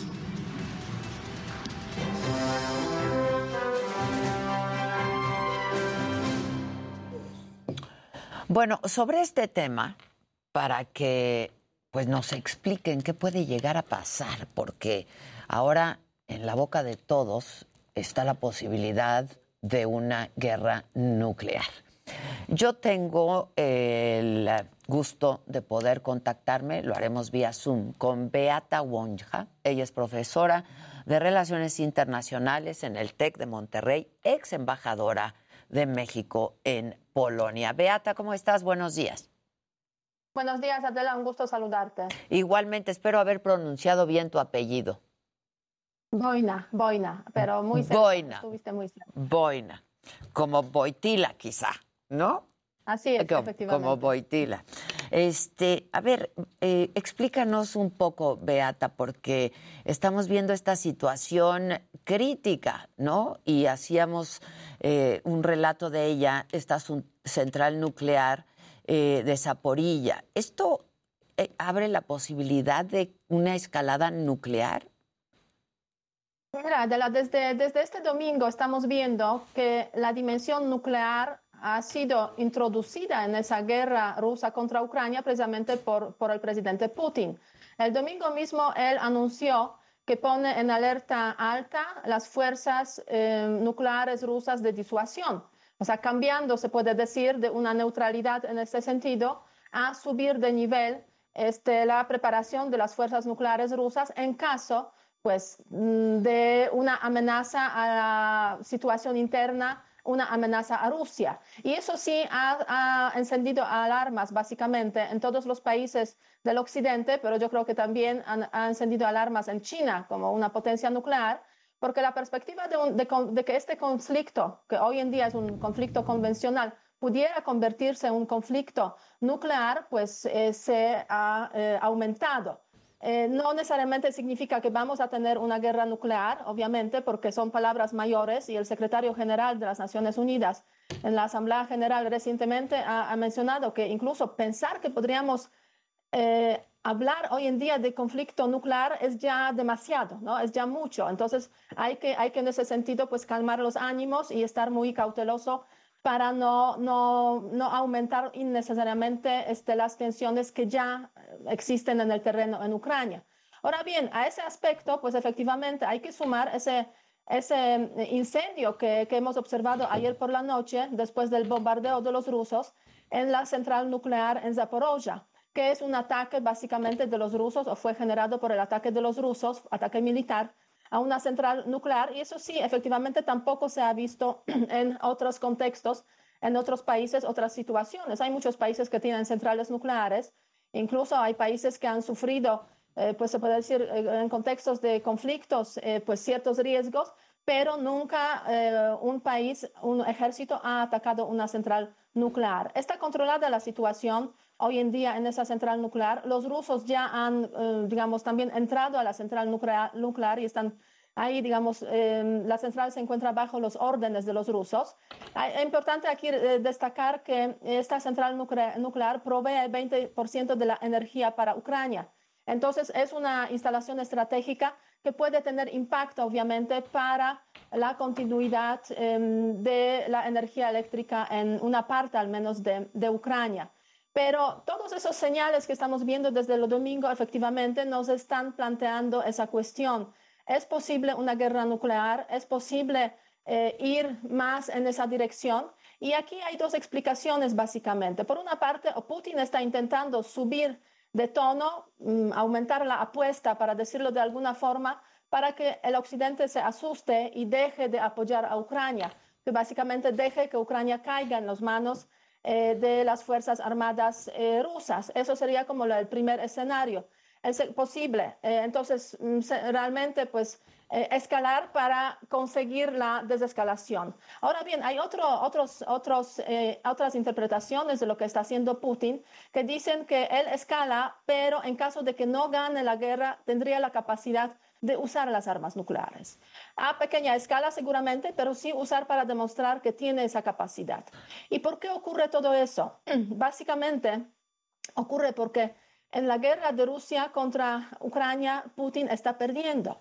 O sea, está perdiendo la guerra desde la perspectiva de cómo se ha planeado esa guerra desde Rusia y de cómo se ha pensado llevar a cabo esa guerra de Rusia contra Ucrania. El objetivo era controlar a Ucrania era eh, dominar el territorio ucraniano, pero en poco tiempo, llegar a, Kiev en 72 horas, eh, deponer al gobierno de Zelensky. Y no lo ha logrado. gobierno prorruso. No lo ha logrado y no lo está logrando. Hoy en día, eh, si vemos el terreno militar, solamente una ciudad grande de, eh, de Kiev está ocupada por los rusos. Quedan cuatro ciudades grandes, incluyendo la capital Kiev de Ucrania, eh, donde pues hay resistencia obviamente de la población, de las Fuerzas Armadas ucranianas que han resultado ser mucho mejor preparadas de lo que todos hemos pensado antes de que comenzara esta guerra. Y eh, hay problemas que tienen rusos de logística, eh, problemas en el terreno para realmente pues ocupar esas, esas ciudades. Y eso es un gran fracaso de Putin, no solamente frente al occidente, digamos, frente a Ucrania, eh, que está por ahí poniendo todo su esfuerzo para frenar esa invasión. Es un fracaso en el interior de Rusia. Y, eso es lo que, lo que básicamente hace que Putin esté subiendo, se puede decir, de tono e introduciendo ese, esa dimensión militar en el conflicto. En Rusia se están tambaleando las bases de su poder, del poder de Putin, en términos económicos, en términos de apoyo de, la sociedad. Justo eso te quería, justo eso te quería preguntar este, ¿cómo está el apoyo a Putin por parte de los ciudadanos rusos? De sus bases, además, ¿no? Que lo tienen en el poder. Sí. Tradicionalmente ha gozado eh, Putin de un gran apoyo, incluyendo, pues ese apoyo llegaba a 70-80%, pero eso fue básicamente alrededor del año 2014, 2015, cuando pues se lleva a cabo la ocupación de Crimea y las condiciones económicas pues tampoco pues han sido tan malas para Rusia en esos contextos. Pero a partir de 2014, con la imposición de las sanciones después de la invasión rusa en Crimea y, sobre todo las crisis que hemos vivido, también la crisis de coronavirus, la crisis económica, todo eso ha afectado mucho igualmente a Rusia. Y, y hoy en día pues podríamos decir el apoyo pues ronda quizás 50%.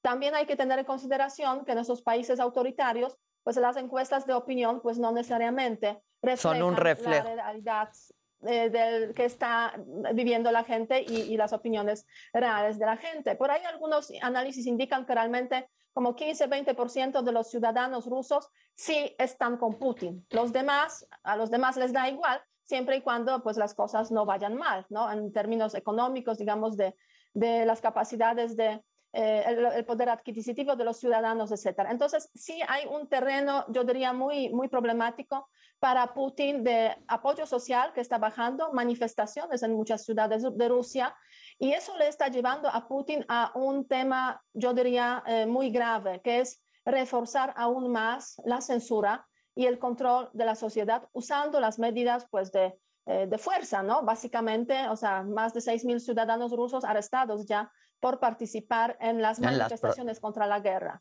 Sí, sí. Eh, y 15 años de cárcel para todos los que eh, difundan informaciones que no sobre la guerra que no proceden de las fuentes oficiales rusas. Entonces, sí está, está mm, estrechándose el margen de maniobra, se puede decir, para los ciudadanos rusos ya ni hablar de la oposición, obviamente, pero eso también tiene ese otro lado, ¿no? De que el descontento puede llegar a ser eh, un factor importante, y no solamente el descontento de los ciudadanos, el descontento también de los oligarcas, ¿no? Que es la base económica eh, del poder también de Putin en Rusia, los oligarcas que también han empezado a quejarse, porque básicamente pues están perdiendo sus negocios en diferentes partes del mundo. Por las sanciones, por, las sanciones impuestas.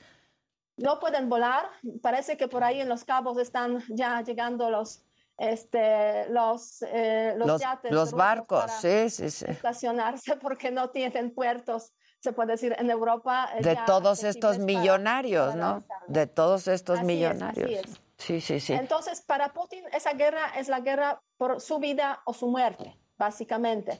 Y aunque no caiga ahora, eso lo comentan también mucho en Polonia, porque, bueno, hay muchos que han vivido la época comunista, la Unión Soviética. Yo eh, viví 17 años en, la Unión, en, Polonia eh, comunista y muchos políticos que hoy están en el escenario también político de los países de Europa Central y Oriental, pues han conocido cómo fue la Unión Soviética y dicen, ese es el fin de Putin. Aunque sobreviva esa guerra, aunque ocupe Ucrania, ese es el fin de Putin porque esa guerra ha demostrado que las Fuerzas Armadas rusas no son ya invencibles y que hay muchas fracturas en este país. Ahora, a mí, eh, Beata, eh, pues no, no, no sabemos qué pensar en ese sentido. Si me dices que Putin se está jugando su, su, su esta guerra le significa la vida o la muerte, puede llegar a excesos y a extremos que nadie quisiéramos ver.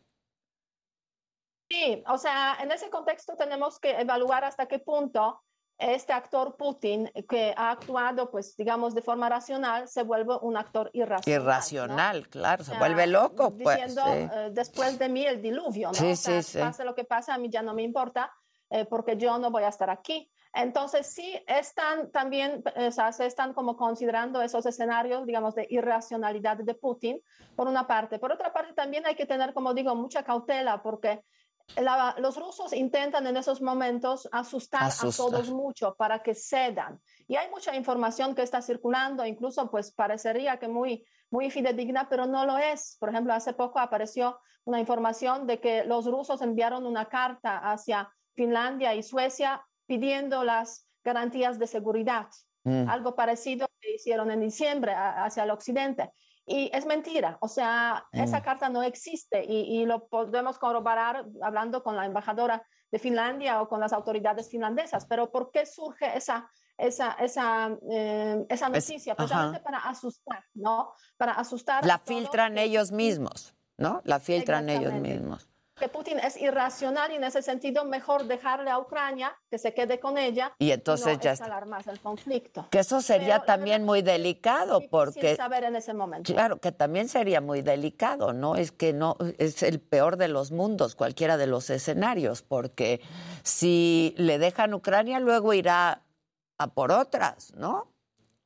Y puede avanzar por otras repúblicas, ex repúblicas soviéticas. De hecho, hay tres países, Letonia, Estonia, Lituania, que se podría decir están en la primera línea, han formado parte de la Unión Soviética o están en la Unión Europea y la Alianza Atlántica y son, eh, o sea, están preocupadísimos.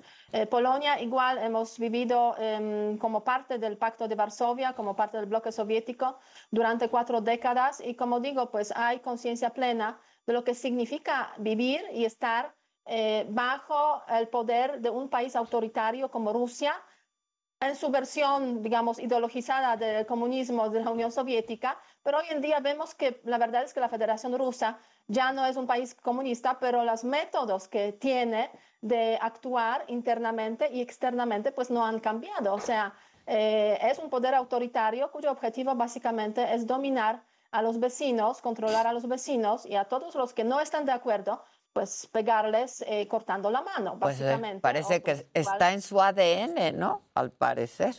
Eh, la verdad es que sí, o sea, porque muchos han mencionado por aquí que, bueno, es por la Alianza Atlántica que se ha expandido, etcétera, etcétera. Pero si vemos la historia de Europa, la historia de Rusia, relaciones con Europa Central y Oriental, la expansión rusa ha empezado en el siglo XVIII, ha habido repartos de los países en Europa Central en el siglo XVIII, XIX, varios países han perdido pues independencia porque precisamente por ese expansionismo ruso y la Unión Soviética heredó ese expansionismo ruso que desapareció durante una época muy corta, de unos 17 años a la caída de la Unión Soviética. Y hoy en día vemos que ha regresado pues con una fuerza este, pues inesperada, una fuerza que nos eh, o sea, sorprende a muchos, pero asusta sobre todo a, todos los que eh, pues han, han vivido lo que ha sido la Unión Soviética y han, eh, han vivido precisamente pues esa imposición del poder ruso a los países vecinos. Entonces sí hay una preocupación extrema. Yo vivo bueno, yo vivo, yo viví, mejor dicho, porque vivo sí, aquí en vives de en México, México, claro. Pero, pero procedo de una ciudad en el sur de Polonia, Gorlice, que está a tres horas de la frontera con Ucrania. Eh, o sea, mi cuñada me cuenta, pues por ahí vemos los aviones circulando, obviamente patrullando el, eh, el cielo de Polonia, de la Alianza Atlántica, porque pues el riesgo pues está, se puede decir, a tres pasos. Claro.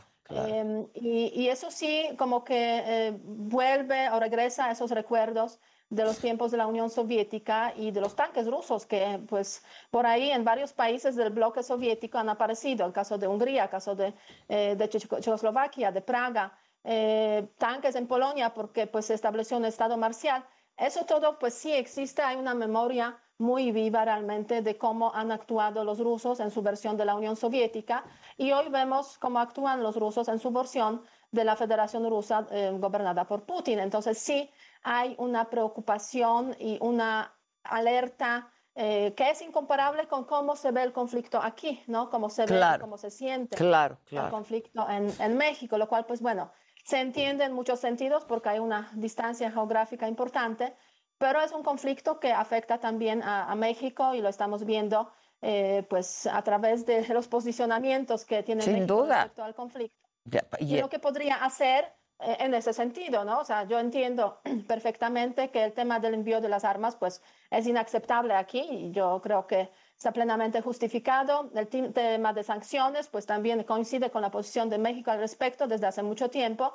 Pero, por ejemplo, ayuda humanitaria, ¿no? O sea, envío de ayuda humanitaria, pues yo creo que entra eh, de una forma muy, eh, muy normal en lo que podría ser Claro, México claro. y también recepción de los refugiados, ¿no? Refugiados ucranianos sería un símbolo eh, o una declaración simbólica sobre esto, parecida a lo que dijo el presidente de, de- de México en relación con Afganistán, cuando se salían los, las Fuerzas Armadas De Estados Unidos. de Afganistán, pues hubo por ahí una declaración clara, clara de México y además pues se recibieron eh, a los refugiados eh, afganos aquí en México. Fue un grupo de, Sí, cómo de no. chicas que... de que mujeres, aquí. sí. Mm, Finalmente, y tengo 30 segunditos, ¿ves espacio todavía para una salida diplomática? Las negociaciones pues siguen, quiero decir, no se ha cerrado ese canal diplomático. Que son dificilísimas, ¿no? En un contexto como este. y, y hasta ahora la verdad es que son negociaciones básicamente sobre temas humanitarios, los corredores humanitarios, Sí. cómo hacer que la población civil pueda salir de las ciudades sitiadas o se pueden llevar ahí traer medicamentos, alimentos. Entonces yo creo que es muy correcto ese, ese ámbito. Ahora bien, unas negociaciones serias realmente sobre eh, la retirada de las tropas rusas eh, del terreno del combate y todo eso me da la sensación que aún no estamos en ese tiempo Ya. porque Putin no tiene esa intención y trata las negociaciones como una herramienta en su lucha básicamente que tiene carácter principalmente militar. Mm. No puedes negociar si al mismo tiempo estás bombardeando. Estás bombardeando, claro. Pues te agradezco muchísimo, Beata. Gracias. Salúdame a Carlos. Muchas gracias, Adela. Un gusto saludarte. Igualmente. Gracias, Beata. Muchas gracias. Vamos a hacer una pausa y al volver vamos a hablar con Ivette Rosano. Ella es una de las mexicanas repatriadas de Ucrania. Regresamos.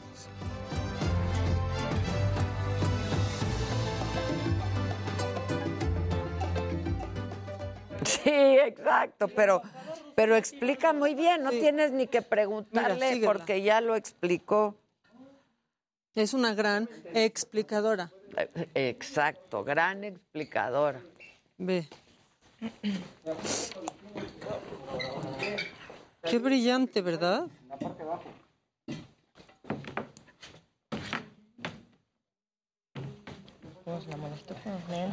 Si me está llore y llore el ojo izquierdo. Mm, lástima. Pues no, porque solo es escrito.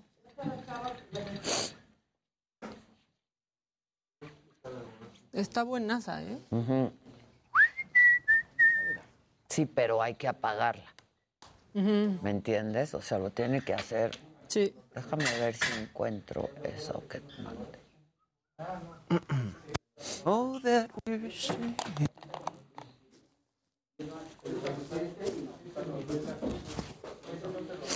¿A qué vamos?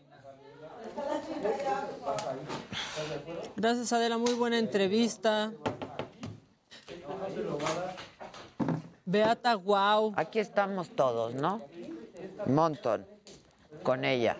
Que Beata parece mi hermana mayor. Que, No, que no se que era. Anita la huerfanita. No.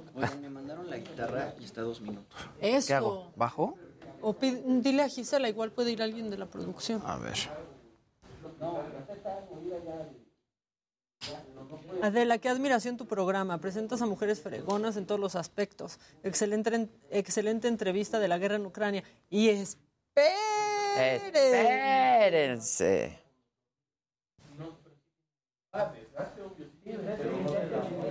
Saludos desde Michigan. Excelente entrevista, Beata. Muy buena, Beata. Ay. Ya llegó, yo me tardo. Hablen. ¿Bajo? Órale, hace años que no veía de la O en chinga. ayuda humanitaria es mejor. Este, ¿por qué, por qué quieren que vayamos a invadir Guatemala? Cálmense. No, no. ¿Para qué quieren? ¿Qué- qué- ¿O qué quieren que recuperemos nuestro territorio? Exacto. Vamos por Ya, Texas. ya, por Es lo que decían de favor. Trump, ¿no? ¿Qué? Ah. Que Trump decía que íbamos a ir por Texas, ¿no? Algo ¿Qué así. más dice la Sí, banda, Luis? también. Estoy ahí, estoy ahí. Conteste. Y esto no acaba. Beata, Si bien, de gana- peli. Gerardo Javier Molina. Perdona. Mira, Verónica hace su predicción. Dice, y esto no acaba. Si Putin gana, China va por Taiwán y la guerra no termina. Dice, dice Alberto García que no haya Monton Shot, pura burrada. Sí. Uy, pues qué amargado. Uy, pues llégale, hijo. Pues llégale. María Hernández presente, es viernes. Dice, dice, azul.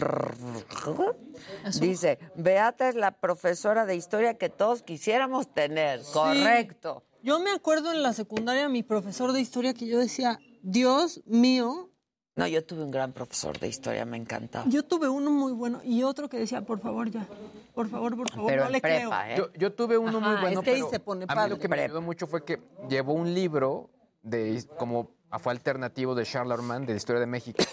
Y a partir de ahí como que me gustó mucho entender como las otras versiones de la historia.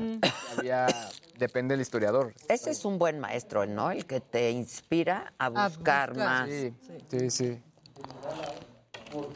Este, ay, había leído uno bueno. que- Eh, uy, María, pero yo creo que va a haber más. Presentes viernes y toca, me quedé sin mi hoodie de la saga porque está agotada. Marilu Bazán, admiración para tu programa, Adela, desde Brownsville, Texas. Creo que hay blancas. Blanca está padre. A mí lo- me encantan las blancas. Los... Pásenle alcohol a Susan, porfa. Que le mande saludos a Joy Moet Maca. Alcohol. Pero cuando... Maca, salúdame desde San Diego. O sea, ¿me tengo que ir a San Diego a saludarla?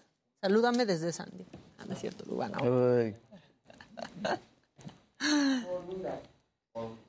Mm. Alex, ¿quién procura estos chiclosos? Estoy muy preocupada, necesito.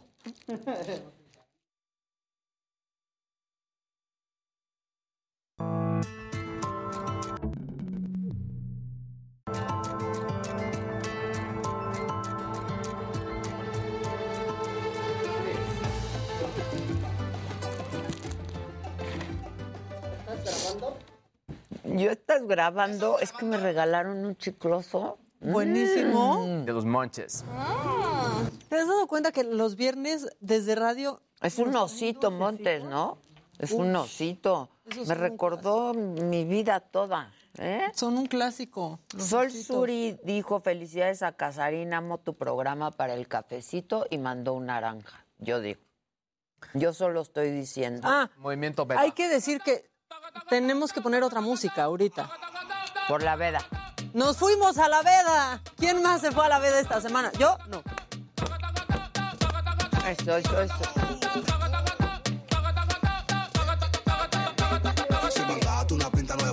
Hoy la producción está Mi mamá dice a que solo Alex aquí para baila. que bailes y caen azules. Ah, está Ah, el Alexis. Si hay azul, baila el Alex. Y baila requete. bien. Exacto. Y alguien en representación, alguien en repre- presentación azul. de Casarín. Si hay El un ro- rojo. El rojo ¿Quién se echa baila. el rojo? Podría ser Hugo. El Hugo. Pues, o el Paco, el Pacugo. ¿Quién baila con el, El rojito? Pacugo. ¿Quién baila? Felicidades. Oigan, no, hoy no, ayer no llegamos a los 10 mil, No. hoy no llegamos a los No, no, 10 mil. no. Están ¿Qué muy mal, banda. Sí, eh. Dejen su like. Eh, gran entrevista, Adela, nos sirve mucho para entender más a fondo el Eso, conflicto. Tilín, es que está dice bien fácil Verónica. perderse y no entenderle. Soy su fan de todas las mañanas, dice Lugana Rubio. Verónica del Rocío, saludos a la jefa de la casa, Vero, aquí ando. Este. ¡Ay, estamos al aire! Sí. ¿Y por qué nadie me dice? Pensé que ya sabía. Yo también. Se me olvidó. Se me olvidó una disculpa. Tuvimos un Ari. Esto es muy orgánico. Perdónenme, perdónenme. Vamos al deshonor, ¿no? Sí, por favor, Vamos mírame, al deshonor, mi Jerry. Una disculpa. Viene. Viene, mamáquita. ¿Así lo echamos? Yo lo he hecho. ¿Qué, qué odiosa eres, Maca? Soy súper odiosa. José Elías. Soy súper odiosa. Yo también luego lo pienso.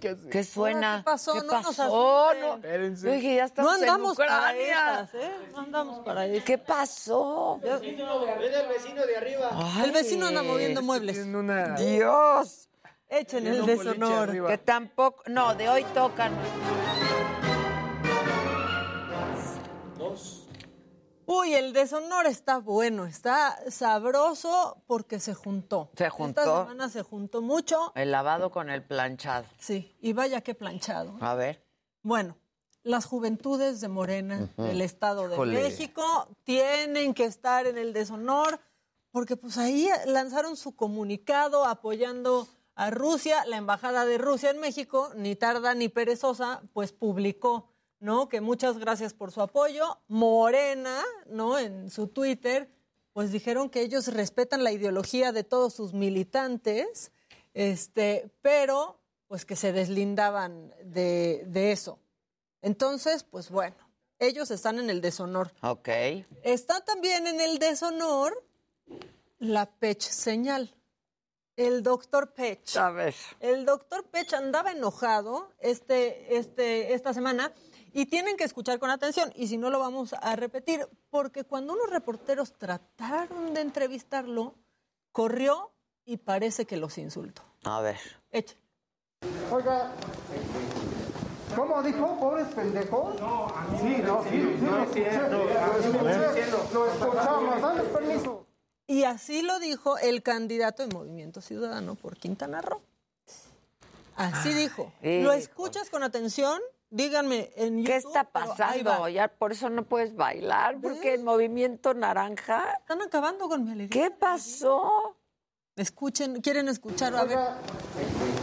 Ahí está. ¿Cómo dijo? ¿Pobres pendejos? No, sí, no, sí, sí. Lo escuché. El señor que iba con él casi que dice, no, no, me dijo a mí, me dijo a mí, me dijo a mí, estaba hablando de otra cosa. A ver, otra vez. ¿Se oye clarito? A ver. Con audífonos se oye más.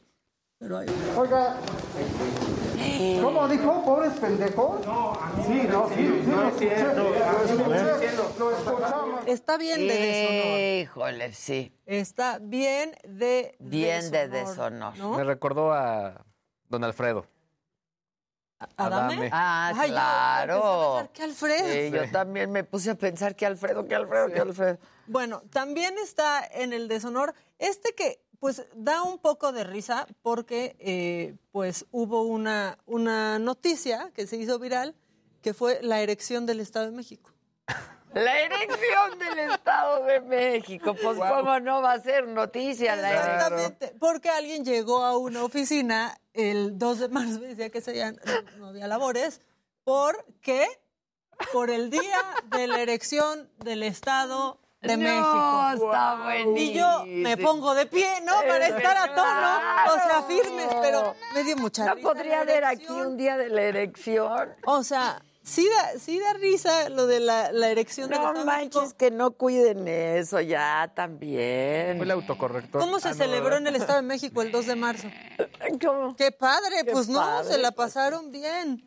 El día de Muy la erectos elección todos, del- muy erectos. Del Estado de Todos muy erectos. Y pues también está en ¿Pueden apagar el aire? Sí, pues llega una ráfaga. ¿Qué tal? Yo está, tengo esta mano. estoy helada, yo Sí, también. Yo también. Ah. Este, bueno, también el que no dejó salir a los reporteros de la mañanera. Ese para mí es el deshonor porque ellos no pueden saber si va a ser un temblor No, fuerte, aparte es si no. delicado, no es No, cualquier cosa. Y se deben de seguir los protocolos. Pues ese es el protocolo ahí. ¿Dónde quedó el no corro, no, grito, no empujo? manchen. Sí, no. corro, no grito, no empujo. Que nos enseñan Que además desde ya el lo kinder. sabemos. Sí, Desde no corro, kinder. no grito, no empujo. ¿Y cómo van los votos? ¿Quieres saber? A ver. Pues va. Mira qué empate. o sea, es como casi que ¿eh? empate técnico. Es que estuvo muy cañón. Las juventudes de Morena, ¿no? Este, que- esa juventud de Morena es como un dinosaurito bebé.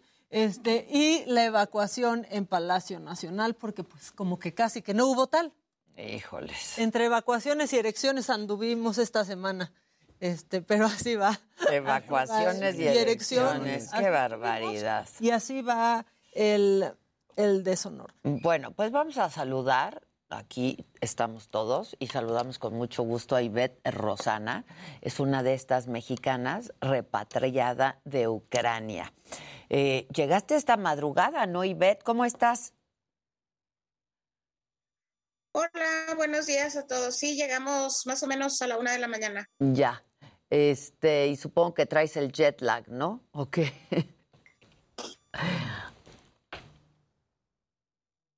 Se está trabando. Pues ya no me acuerdo cuándo fue, ya no sé si es jet lag o qué es, pero sí, más o menos. Decías, no te alcanzamos a escuchar, que ya no te acuerdas cuándo fue la última vez que dormiste. Que dormí bien. Que ajá, dormiste dormí bien. Más de tres, cuatro horas. Claro, porque, a ver, cuéntanos un poco, ¿desde cuándo estabas tú allá? Yo vivo en Kiev desde febrero del 2021. Del 2021, o sea, prácticamente desde hace un año, ¿no? Sí. Este, ¿cómo fueron estos últimos días para ti, para, para todos ustedes, para, pues para todos, ¿no? Ahí en Kiev. Fueron, digo, así como, como para mi familia, los, lo fueron y lo siguen siendo para todas las personas que aún siguen en, en, en Ucrania, pero ah, han sido días sumamente difíciles, ¿no? Sumamente, eh, comentaba yo que esto es como un videojuego en el que cada hora, cada media hora tienes que sobrepasar un, un obstáculo más y tienes que casi, casi pensar como por hora, porque realmente no puedes planear, o sea, por ejemplo, hay que salir, ah, bueno, ¿y en qué vamos a salir? Bueno, se resuelve el carro y luego no tenemos gasolina. Y luego no tenemos esto, y luego no tenemos documentos del niño, y luego ya Sí. no, o sea, y el, el toque de queda cambia de 8 de la noche a 5 de la tarde, y escuchas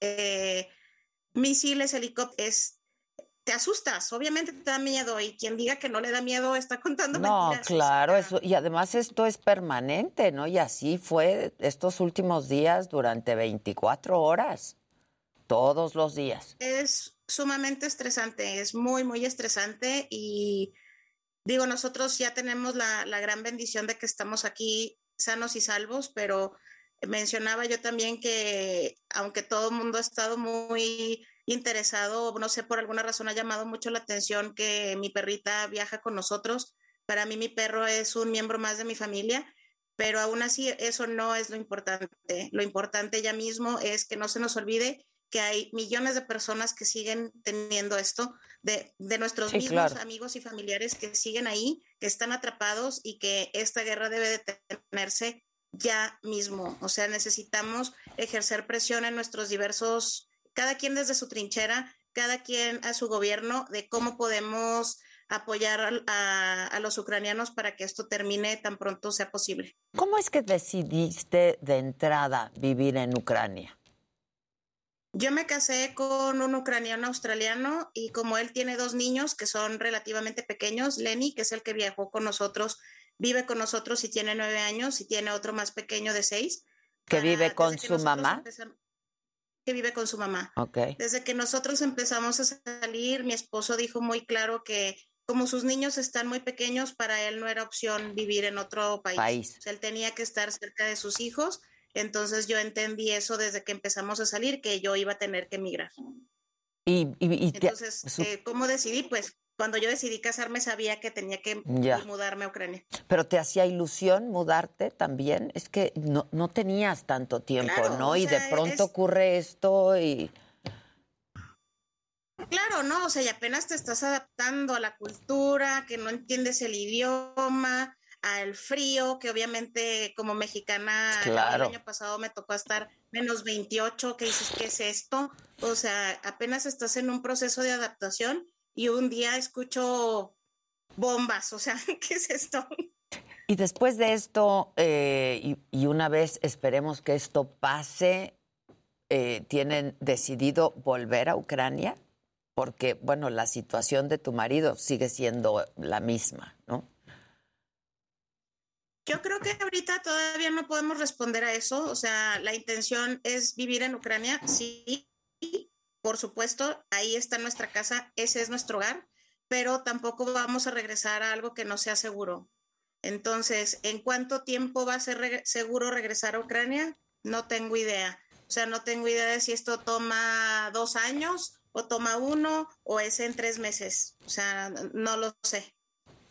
Es algo que tenemos que conversar mi esposo y yo, pero ya mismo no, no tengo una respuesta. La intención es vivir en Ucrania, sí, y más ahora que el país va a necesitar gente que justamente ayude a levantarlo, pero pues tampoco vamos a arriesgar nuestra integridad, ¿no? Sí, sin duda. La verdad es que afortunadamente pudieron salir, ¿no? Este, no, no consideraron la opción de traer al otro niño, aunque no viva con ustedes. Digo, por la seguridad, ¿no? Ese es, ese es, claro, es que hay de todo en esta vida y la mamá de los niños no es una persona muy flexible y ella, la última vez que tuvimos comunicación fue el viernes y su último comentario fue que no pasa nada, que no nos preocupemos, no van a dañar a ningún civil. Ya. Entonces, este, no hay mucho que, que pudiéramos hacer al respecto. Oye, y, y luego de vivir este proceso que, para los mexicanos, ¿no? Este, pues se antoja como, pues como no solo lejano, sino que, que imposible que ocurra, ¿no? Estando allá, como dices, de pronto empiezas a escuchar misiles y helicópteros y esto, y no, bombardeos, explosiones, este, debe ser durísimo. Yo todavía creo que no lo viví, y eso que lo viví, o sea, yo, yo todavía creo que voy a tardar, no sé cómo sea este proceso, Para mental, procesarlo, claro. porque es, o sea, y, y yo tengo mis audios y tengo mis videos y digo, es que no puedo creer, o sea, estamos en el 2022, ¿es en serio que esto está sucediendo? O sea, no lo entiendo, no, no, no puedo entenderlo, o sea, me, me sobrepasa. ¿Y cómo le explican al, al, al niño de nueve años lo que está pasando, no? Este, yo no sé si tú ya alcanzaste a aprender el idioma, que debe ser dificilísimo para, pa- para nosotros. Este, pero tu marido, ¿cómo le explica lo que está pasando? Yo, yo insisto mucho en eso, ¿no? ¿Cómo explicarles a los niños esto que está pasando? Si uno no lo entiende, no lo puedes comprender, es regresar a la, en la historia. ¿Cómo le han explicado lo que está pasando?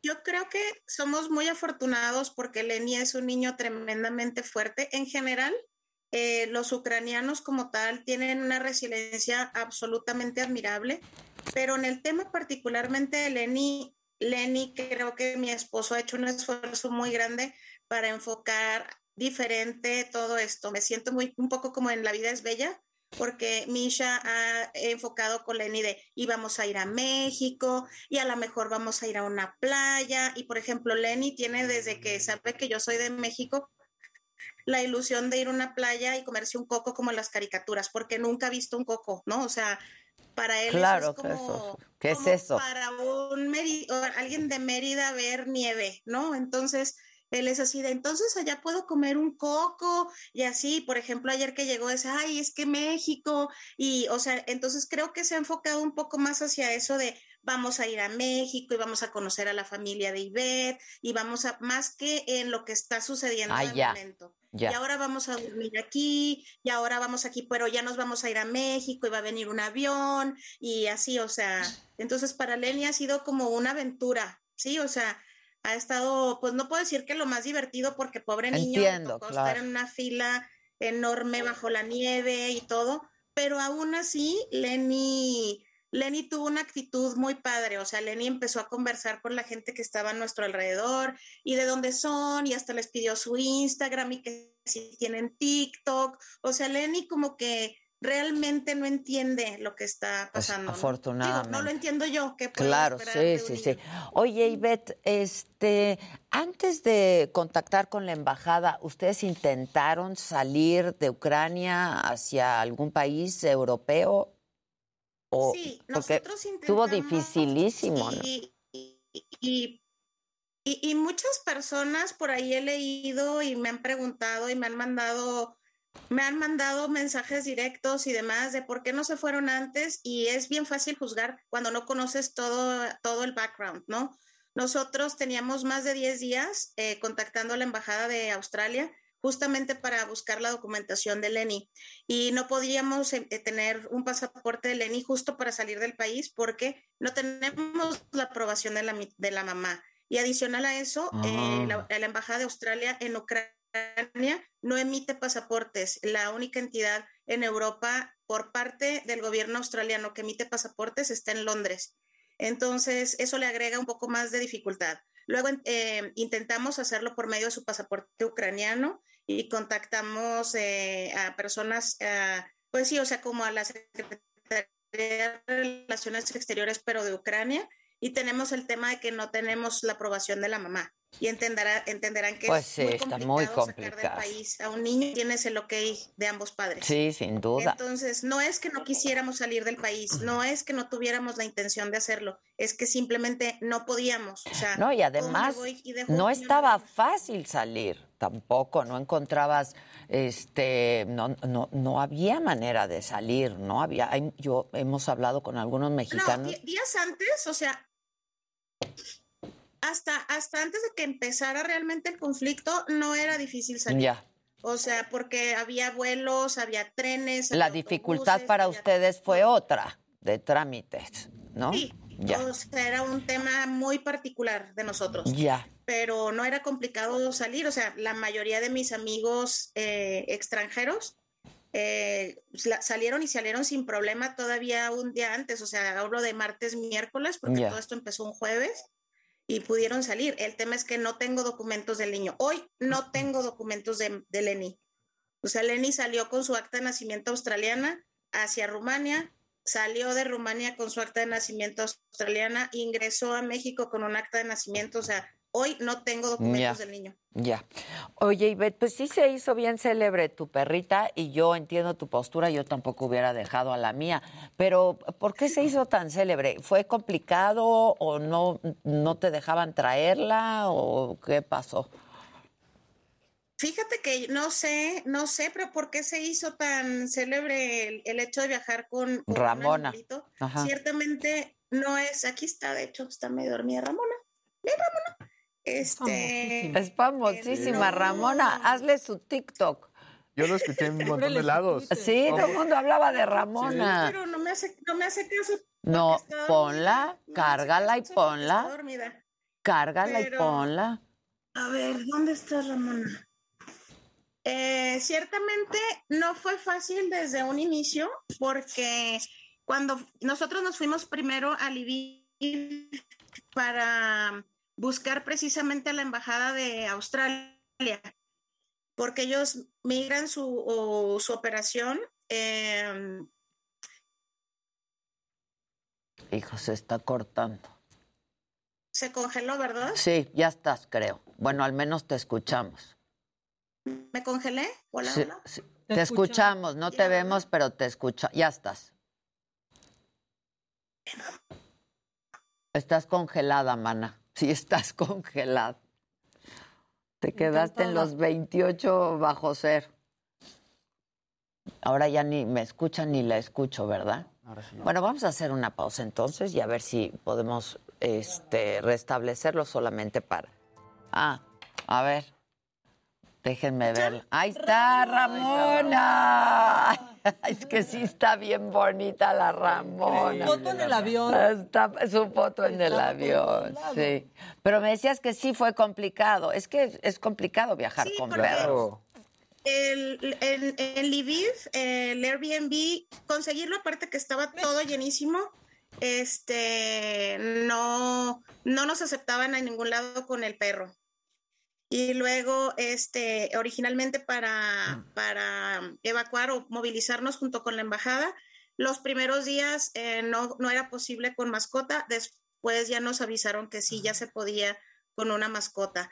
Entonces, ¿qué hubiera eh, y por ejemplo, algo que no sabíamos, algo que no sabíamos es que necesita tener, o sea, Ramona tiene su chip internacional y tiene su- todas sus vacunas, obviamente, y tiene todos sus documentos para salir, incluso está certificada como, como perro de servicio en Estados Unidos para que pueda viajar conmigo en la cabina, pero no sabíamos que el gobierno de Ucrania pide un documento para sacar al perrito. Ah, Entonces, también. o sea, es un documento que hay que tramitar y demás, entonces le agrega un poquito ahí de sal y pimienta a todo el A la proceso historia, ¿no? con un perrito. Sí, sí, sí. Como si no hubiera suficientes problemas todavía. Sí.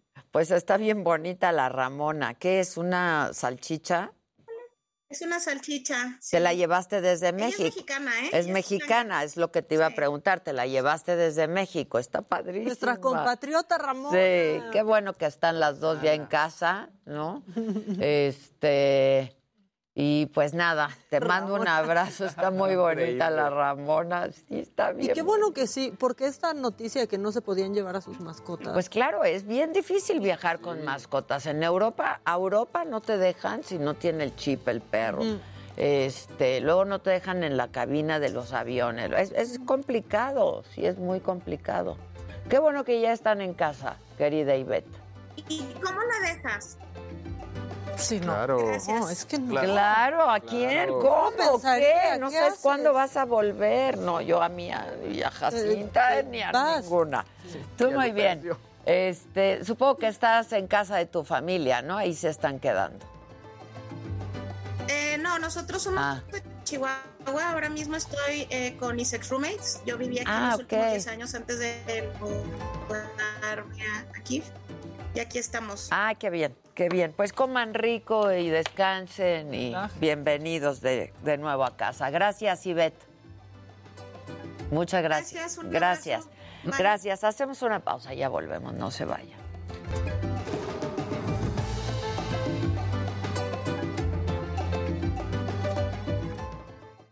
Si puedes volver pronto. No, está No, es que imagínate, la dejas y al final es una sección donde hay prioridades. Esto es la familia que le dejes, le va a tener la Pues que para sí, tu perro. claro. Yo me quedaría. O sea, si Claro. no pudiera irme, si no hubiera manera, tal vez sí me quedaría, aunque se enojara el Papa Francisco. Así se enoja el Papa Se Francisco. enoja el Papa. Eh, Hola, banda. Vamos, Ramón, es un dolor dejarlo. ¿Quién sabe qué hubiera pasado? No, es que cómo. Sí, está cañón, yo, yo está cañón. O sea, yo no lo podría comparar con dejar a un hijo, porque no tiene, no tengo un hijo, ¿no? Pero, ay, no, dejar al Ellos. Todo bien con la Ramona, dice Ana Cap. Bruja y hechicera, sale bye. Ni la- Dice Almísima. ¿Quién? ¿Quién bruja y hechicera? ¿Yo? No, es que aquí hay una, un usuario que se llama Bruja y Ah, ¿que qué? ¿Nos está molestando? Ah, eso es noticia vieja. Ah. Roxy Pinzón, prefiero viajar con perros en el avión que con gente. Sí. Sí, literal. Ay, una vez, una vez nos divertimos nosotros mucho en un, en un avión porque Adela le cambió un lugar a alguien. ¿Te acuerdas? ¿Cómo? Y en el lugar de junto, pobre, porque venía un bebé muy chiquito, Ay, no. De después de un retraso como de seis horas, Y muy llorón. muy llorón, Muy y un perro. Y un perro. Y entonces la persona que le cambió el lugar muy gentilmente, Adela, fue- vino, o sea, las cinco horas del vuelo con el perro en las piernas, ayudando. Pero además un tipazo. la mujer le daba al bebé para que él lo ayuda, la ayudara, carga al bebé, le voy a dar de comer al bebé, agárrame al perro. Era súper chavita, o sea, estaba chiquita. Ese lugar me tocaba a mí. Ese lugar me tocaba. Entonces Adela me empieza a escribir, ja, ja, ja, me va a odiar. Sí, le dije, me va a odiar. Pero él, un tipazo. Le No, cargaba él un tipazo, Le cargaba la la, verdad, perrita, que una perraza también, súper bien. Divina la perraza y muy bien portada. Y el bebé, pues, un recién Bueno, nacido. pues sí. Pobre chava, porque se hizo Mira, un nervios. Que mandaron un rojo, venenito para- para Andrea todos. de la Garza. Los quiero, dice Andrea de la Garza. Véngase todo el staff. Todo el staff, venga. no dólares. No, rojo, no, rojo, es- bailábamos todos. No, es rojo en dólares. grande. El rojo es Casarín. Era Casarín. Entonces, ¿quién ¿Qué es? hacemos? ¿El staff? El Alex. Alex, En- a la pista. A la pista, Alex. Alex, ¿a ti qué te gusta Hay un rojote. Es Andrés de la Garza. Viene, Alex. Oigan, yo sé que... ¿Cómo le hace Casarín? Así. Eh, eh. Pero tú baila como bailas bien No, ya bonito. parece Ya, un robotcito, sí. Báilale, Alex. Báilale. Échale la música. Pero póngale algo más padre. Sí, una salsa. No manchen. El Alex baila re bonito las. Quiten eso. Con los O una cumbia. Cumbia. Una cumbia para el Alex. Exacto. Pa' que ve. Eh, Eh, eh, eh, eh, eh, eh. No, no, ni madre. No, no, no. No, manito. No. Una canita. Baila, baila, maca, maca, baila. Así en la silla. No, no es cierto, espera. No quiero. ¿Qué, ¿Quién qué? lleva a quién? ¿Quién lleva a quién? No, Adela, ¿cómo? ¿Quién lleva a quién? Velo, velo, velo qué bonito baila el Alex. Permíteme, Alex. Ah, Yo te bailo. a pulir el piso, a pulir el piso. El... Eso. ¡Ay! ¿Qué qué? Ah, persi- que persines el piso, piden acá. ¿Cómo persina? Viene, viene, viene. ven, ven. Ándale. ¡Eso! ¡Eso! Ese me encanta. ¡Eso! Ese es buenazo. No trates de que yo coordine. Ahí va, ahí va, ahí va, vaca. Un corazón. Que sabe persignar el El piso. Gracias, Alex. ¡Bravo, el Alex! ¿Y tú? Le baila re bonito el El Alex. tema de la veda. Marta Gallardo. Marta Gallardo, un naranja. Oigan, literal, ha estado bien movida mi semana. ¿Que ¿Por qué la payasada, caray? Dice Adriana Rojas. ¿Del baile?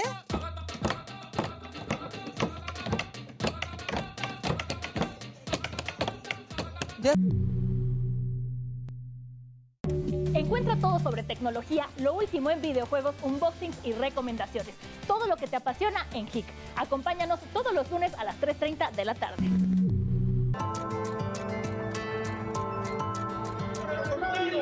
Hola Adela, ¿qué tal? Te saludo con gusto, excelente mañana y nos encontramos en el Zócalo de la ciudad, Adela, y es que desde muy temprano pues ya apareció blindada la Catedral Metropolitana y también han colocado vallas metálicas en el Palacio Nacional.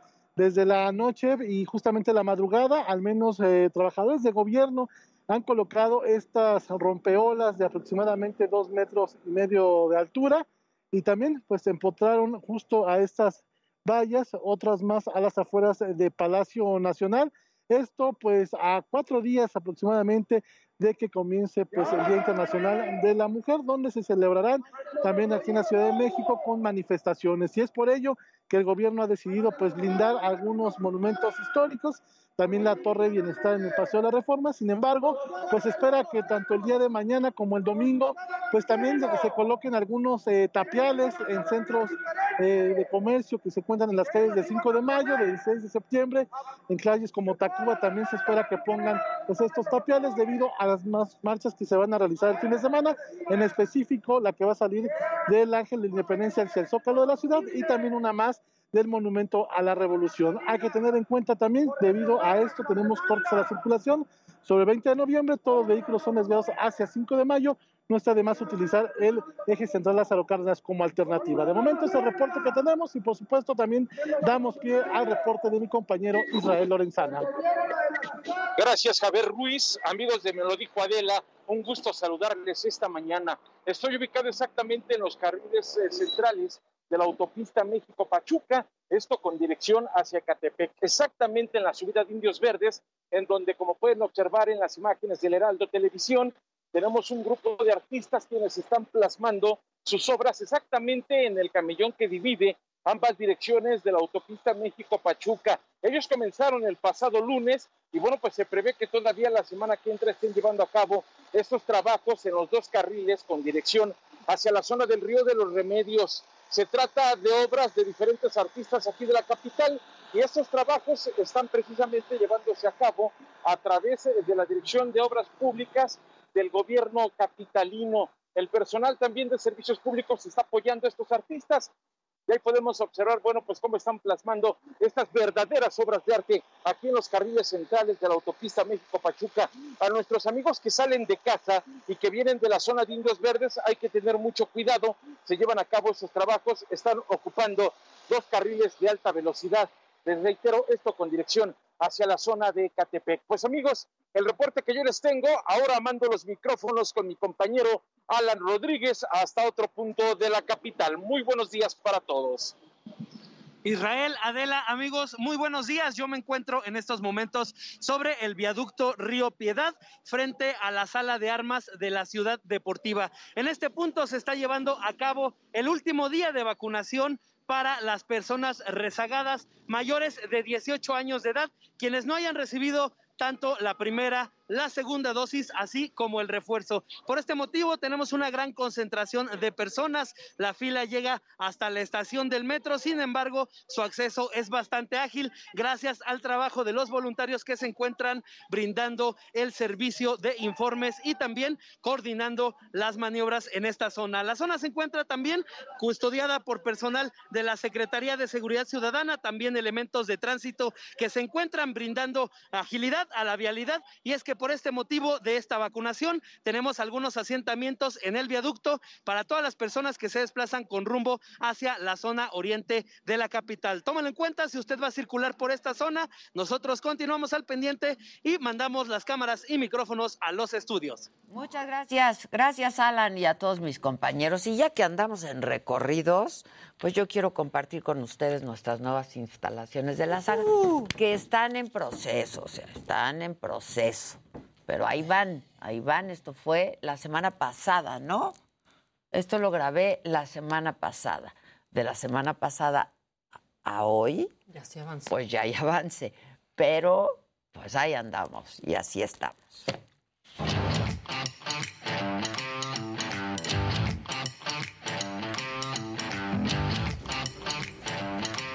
Pues para mí este es un logro bien importante, la verdad. Y lo quiero compartir con todos ustedes porque han sido parte de todo este proceso de la saga. Nunca diré que es un sueño cumplido porque ni en mis sueños me imaginaba que pues yo estaría dirigiendo y encabezando a un gran equipo de gente que ha estado conmigo mucho tiempo en las buenas y en las malas. Así es que pues sí lo quiero compartir con ustedes y eh, acompáñenme, hagamos este recorrido para que conozcan cómo va a ser y cómo va la saga.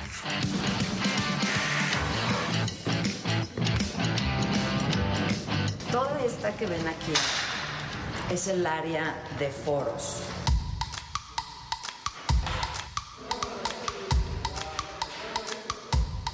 Vamos a tener cuatro foros en la saga.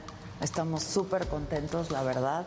Es, insisto, son desafíos bien importantes y, ahora que lo veo ya un poco pues con pies y cabeza, porque yo me, me imaginaba y sabía lo que quería hacer, pero eso es muy diferente a cuando pues ya lo ves realizado. Este es el foro estelar, digamos, que va a ser para el programa estelar de Saga Live, que pues está bien grande. Eh, yo creo que de pronto en la tele los espacios se ven bien grandes por la iluminación y la profundidad, pero nosotros, la verdad es que en la saga anteriormente pues teníamos espacios más reducidos. Vamos a tener una cabina, ¿no? Porque si ustedes pensaban que teníamos una cabina, no, no, no. Pero ahora vamos a tener una cabina como de televisión, como usan las cadenas y los canales de televisión. Esta va a ser nuestra cabina.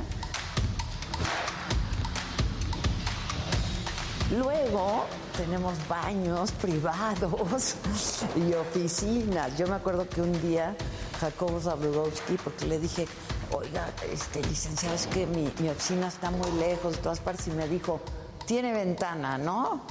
Cuando ya tu oficina tiene ventana, debes de sentirte muy orgullosa.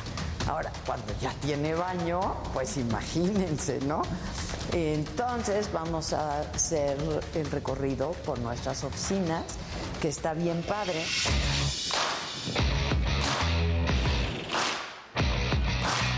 Pues aquí va a ser la recepción.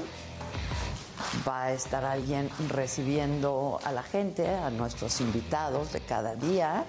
Esta va a ser la salita en donde los invitados pues van a estar esperando eh, pues para pasar. Y luego aquí, claro, como yo soy muy cafetera, aquí va- van a estar mis distintas máquinas de café, ¿no?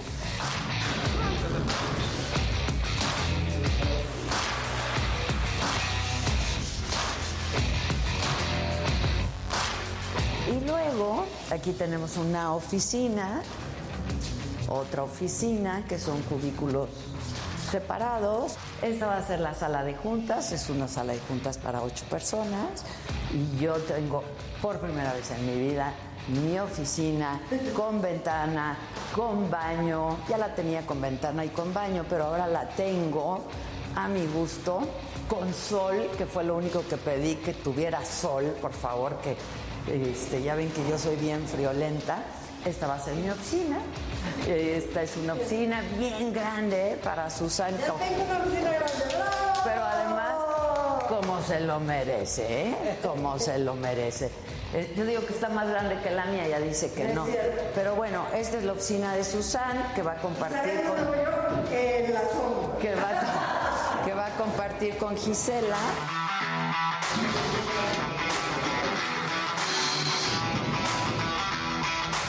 Aquí es un área para los colaboradores. Aquí van a ver dos mesas largas, grandes, para pues todo el equipo que genera los contenidos, que edita los contenidos. Y pues eso es lo que quería yo compartir con ustedes porque sí es un logro bien importante para mí. No he dormido hace mucho tiempo, este, me siento muy presionada, eh, con mucha responsabilidad, pero la verdad... eh, muy contenta, con mucho entusiasmo y con mucha ilusión, pues entrar a esta nueva etapa, ¿no? Yo creo que era lo que tocaba, es una nueva etapa para todos nosotros. Espero que nos acompañen, que les gusten nuestros contenidos, sobre todo, porque eso es lo más importante. Y muy pronto ya nos estaremos viendo en Saga Life también. Eso, eso corre por mi cuenta, muchachos, más otros contenidos y programas que van a estar padrísimos. Gracias, gracias siempre desde el fondo de mi corazón. Híjole. Poca madre, va a estar muy. Híjoles, qué, Qué susta, travesura. qué susta, sí que travesurota travesura. me aventé, ¿eh? Y las bueno, que me faltan. estoy aventando. No, y qué aventada, o sea, para reconstruir un espacio así, o sea, para diseñarlo, ¿no? Y todo el tema de los albañiles y construirlo y etcétera, pues es un Pues trabajo. la Herrerías, que ahí está siempre con nosotros, que construyó Tomándote este, ¿no? Tomando Claro, tomándote todo el tiempo porque lo jodo diario, ¿no? Este, pero pues ahí andamos, está padre. Mira, aquí están los renders. Platiquen ustedes. Dicen, Hello, yo quiero el puesto de recepcionista en la saga. ¿Con quién me entrevisto? Con Susan, con Susan. Este Busca a la Susan. Felicidades, Adela. Enhorabuena. ¿no? Muchas felicidades. El mismo diseñador de esto, sí. Eh, que ya les mandó el WhatsApp con la dirección. Está precioso el espacio, dice Anabel Ruiz. Oye, Mario dice, le quiero regalar un escritorio a Adela. Muy bien, se acepta. Todo el mobiliario es bienvenido. Hoy, A mí es lo que más me gusta. mira, te quiere regalar un escritorio y están bien padres sus muebles, ¿eh? ¿Eh? Te quiere regalar un escritorio nuestro amigo. A ver, quiero ver Y el están padres sus escritorio. muebles porque nos mandó fotos. O sea, Uy, para la sala de juntas. Está padre. ¿Quién es nuestro amigo? Mira. ¿Me mandas foto del escritorio, manito? La verdad Mira. sí paso a necesitar. Y este no se ve render, sí se ve real. ¿Pero cómo? ¿Son sus oficinas de él? Pues puso, le quiero regalar un escritorio a Adela. Pues contéstale. Manifiéstate Por favor. y márcanos. Exacto, y márcanos. Márcanos. Estuvo muy bien, está impresionante. Con los atentos. ¿Verdad que está bien padre? Y nos dicen regalar y les hablamos ¿Esto? en friega. Claro. No, esto- O sea, que vuelvas a hacer este formato a mí me parece. Sí, a mí también ya, Ya te están urge. pidiendo más trabajo, Susan, también. Pero además ve la escenografía, está Sí, no, no, está de poca madre eso. Eso no lo puedo compartir todavía, la neta. Top secret. Top Eso sí es top secret. Pero está perrísimo. Dice aquí, María Hernández, ya me iba a poner a llorar de la emoción. Yo también. Y alguien decía por ahí, ¿cuánto cuesta? Mira, yo creo que lo dices por joder, no importa, pero te voy a contestar. Mi vida entera cuesta. Mi vida entera cuesta. Pero pues era un sueño, ¿no? Qué padre tener tu canalito. Pues sí, claro. Y le va a ir de poca Mi madre. network. Así canalito, canalito tampoco es, ¿no? No, sí, claro que sí, yo creo que sí. O sea, no, de No, no, chiquito no. no. Hola, nuestro benefactor, nuestro benefactor. Ay, nuestro benefactor. Hola, Mario. Bien, Bien, ¿y tú? Bien, bien, recuperándome de una operacioncilla pequeña, pero bien. Ah, bueno. ¿Todo bien? Todo bien, todo bien y viéndolos. Qué bueno. So, Gracias, Mario. ¿Te gustamos, Mario? Gusto, gusto y felicidades por su nuevo proyecto. Muchas gracias. Gracias. Y cuéntanos del escritorio, ¿qué dimensiones son? Porque ya vimos uno para la sala de juntas. Necesiten porque en realidad me dedico a eso. Tengo un despacho de arquitectos, nos hemos enfocado mucho al mobiliario. Hemos tenido proyectos interesantes en la Ciudad de México Ajá. y bueno, soy de Toluca, pero pues ahora viéndolos me, me emociona también ver su proyecto, ¿no? Y si se puede aportar en algo, mejor. Órale, le voy a pasar tu teléfono a Susan para que ya se pongan de acuerdo, ¿sale? Y recupérate pronto. ¿Cómo se llama tu marca o qué? ¿Cómo se llama tu, tu marca? Pregunta del.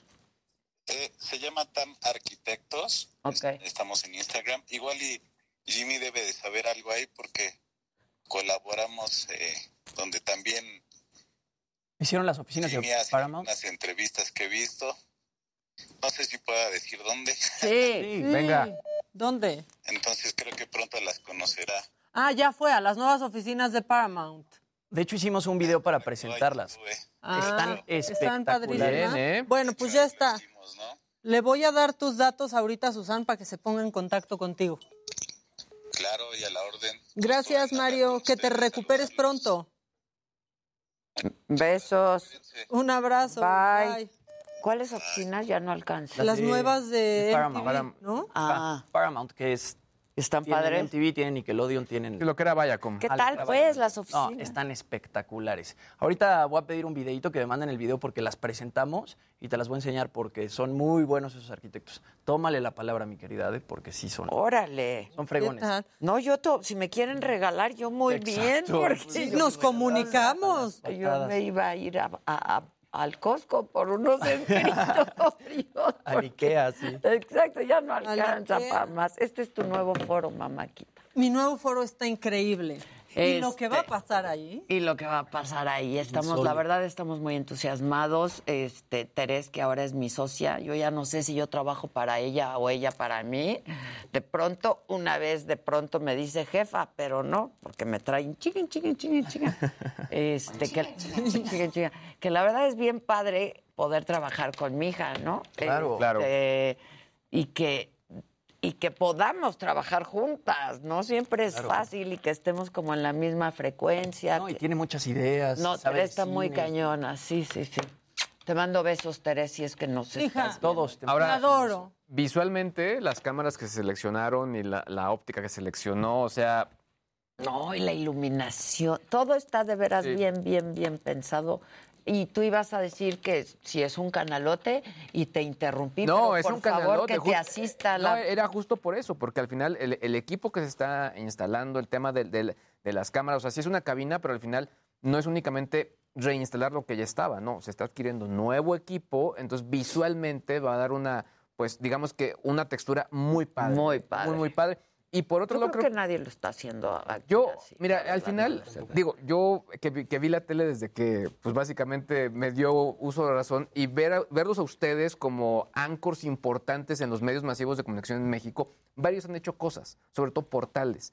Pero esto de un canal así hecho y derecho, yo, pues la verdad es que, pues ¿quién más? Creo que nadie. Exacto. Viene, y esto, la verdad es que como se ve y como lo van a ver y lo que se va a ver al final. Sí, va a estar padre. bien padre. Yo Sí. estoy muy contenta. Vamos a estar produciendo un chorro de cosas. Este, vamos a ir poco a poco, por supuesto, porque la verdad soy yo solita. O sea, no, no- no hay nadie atrás de Eso mí. ¿eh? padre, Adela, es ver, por ejemplo, cómo arrancaron los primeros proyectos de la saga Sí. y llegar a Y ver. El Pero- otro día que ve- Ah. veíamos una entrevista de la saga con el Ah, que te dije, ay, qué pinche escenografía. ¿no? Y la veíamos, la verdad, ¿Cómo? como algo increíble. porque- Y ha Increíble. sido una evolución constante y en poco tiempo, honestamente. La verdad no ha sido Cada tanto temporada. tiempo, pero sí Claro. mucho trabajo, todo mi equipo de trabajo que han estado conmigo desde hace muchos años, muchas gracias. A los que se han ido sumando también, muchas gracias por creer en el proyecto, ¿no? También. Pero bueno, aquí estamos en el Me lo dijo Adela, entonces digan algo. A ver, rápidamente. Apple, eh, en abril los empleados deben ir al menos una vez a la semana, es decir, son buenas noticias. O A sea, ver. ya, eh, todo este tema de, de que regresen es buena noticia. Desde el 2 de mayo, al menos dos días a la semana, y desde el 23 de mayo, al menos los lunes, martes y jueves. Es decir, viene ya esta transición escalonada al regreso a las oficinas. Y ya que estamos hablando de Apple, en el Mobile World Congress se le reconoció al iPhone 13 Pro Max como el mejor equipo No. del evento. Ah, Eh, Está, eh, eh, digamos, justo con él había tres equipos de Samsung que estaban como dentro de, la, de este grupo de, de equipos seleccionados, pero fue justo el de la manzana el más reconocido.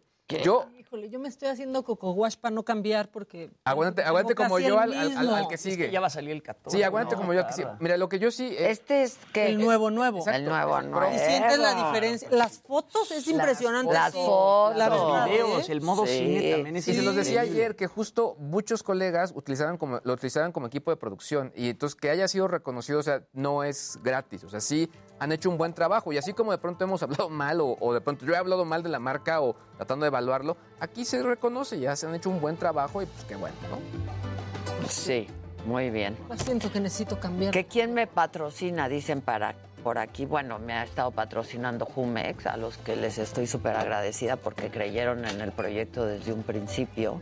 Grupo Posadas también. Y de pronto pues entra algún patrocinador con alguna campaña. Pero ¿quién patrocina esto? Aquí su servidora. Patrocinarnos, búsquenos porque tendremos grandes proyectos para ustedes. ¡Eso, mi Luis! Sí, ¿eh? ¡Eso, Y Tili! hemos dado coches. Hemos regalado coches, Hemos Mazda, hecho claro, maratones. hemos hecho maratón. Puta, lo que no hemos... Todo se ajusta a sus necesidades. ¡Eso! cómo todo parece imposible cuando empezamos a pensar. de, imagínate conseguir un coche. Exacto, así de repente. Y Y conseguimos. conseguimos un coche para regalar. Pues ahí así hemos estado, ¿no? Poco a poco. La verdad está bien padre, sí es un canal, ¿no? Sí. La idea es que se haga un super network. A lo mejor yo ya no lo alcanzo a ver, ¿no? Pero pues, No, ya. Ahí, ¿Cómo no? ahí están los Ah, cimientos, ya, no. ahí están los cimientos, ahí se los encargo. Hacemos una pausa, volvemos.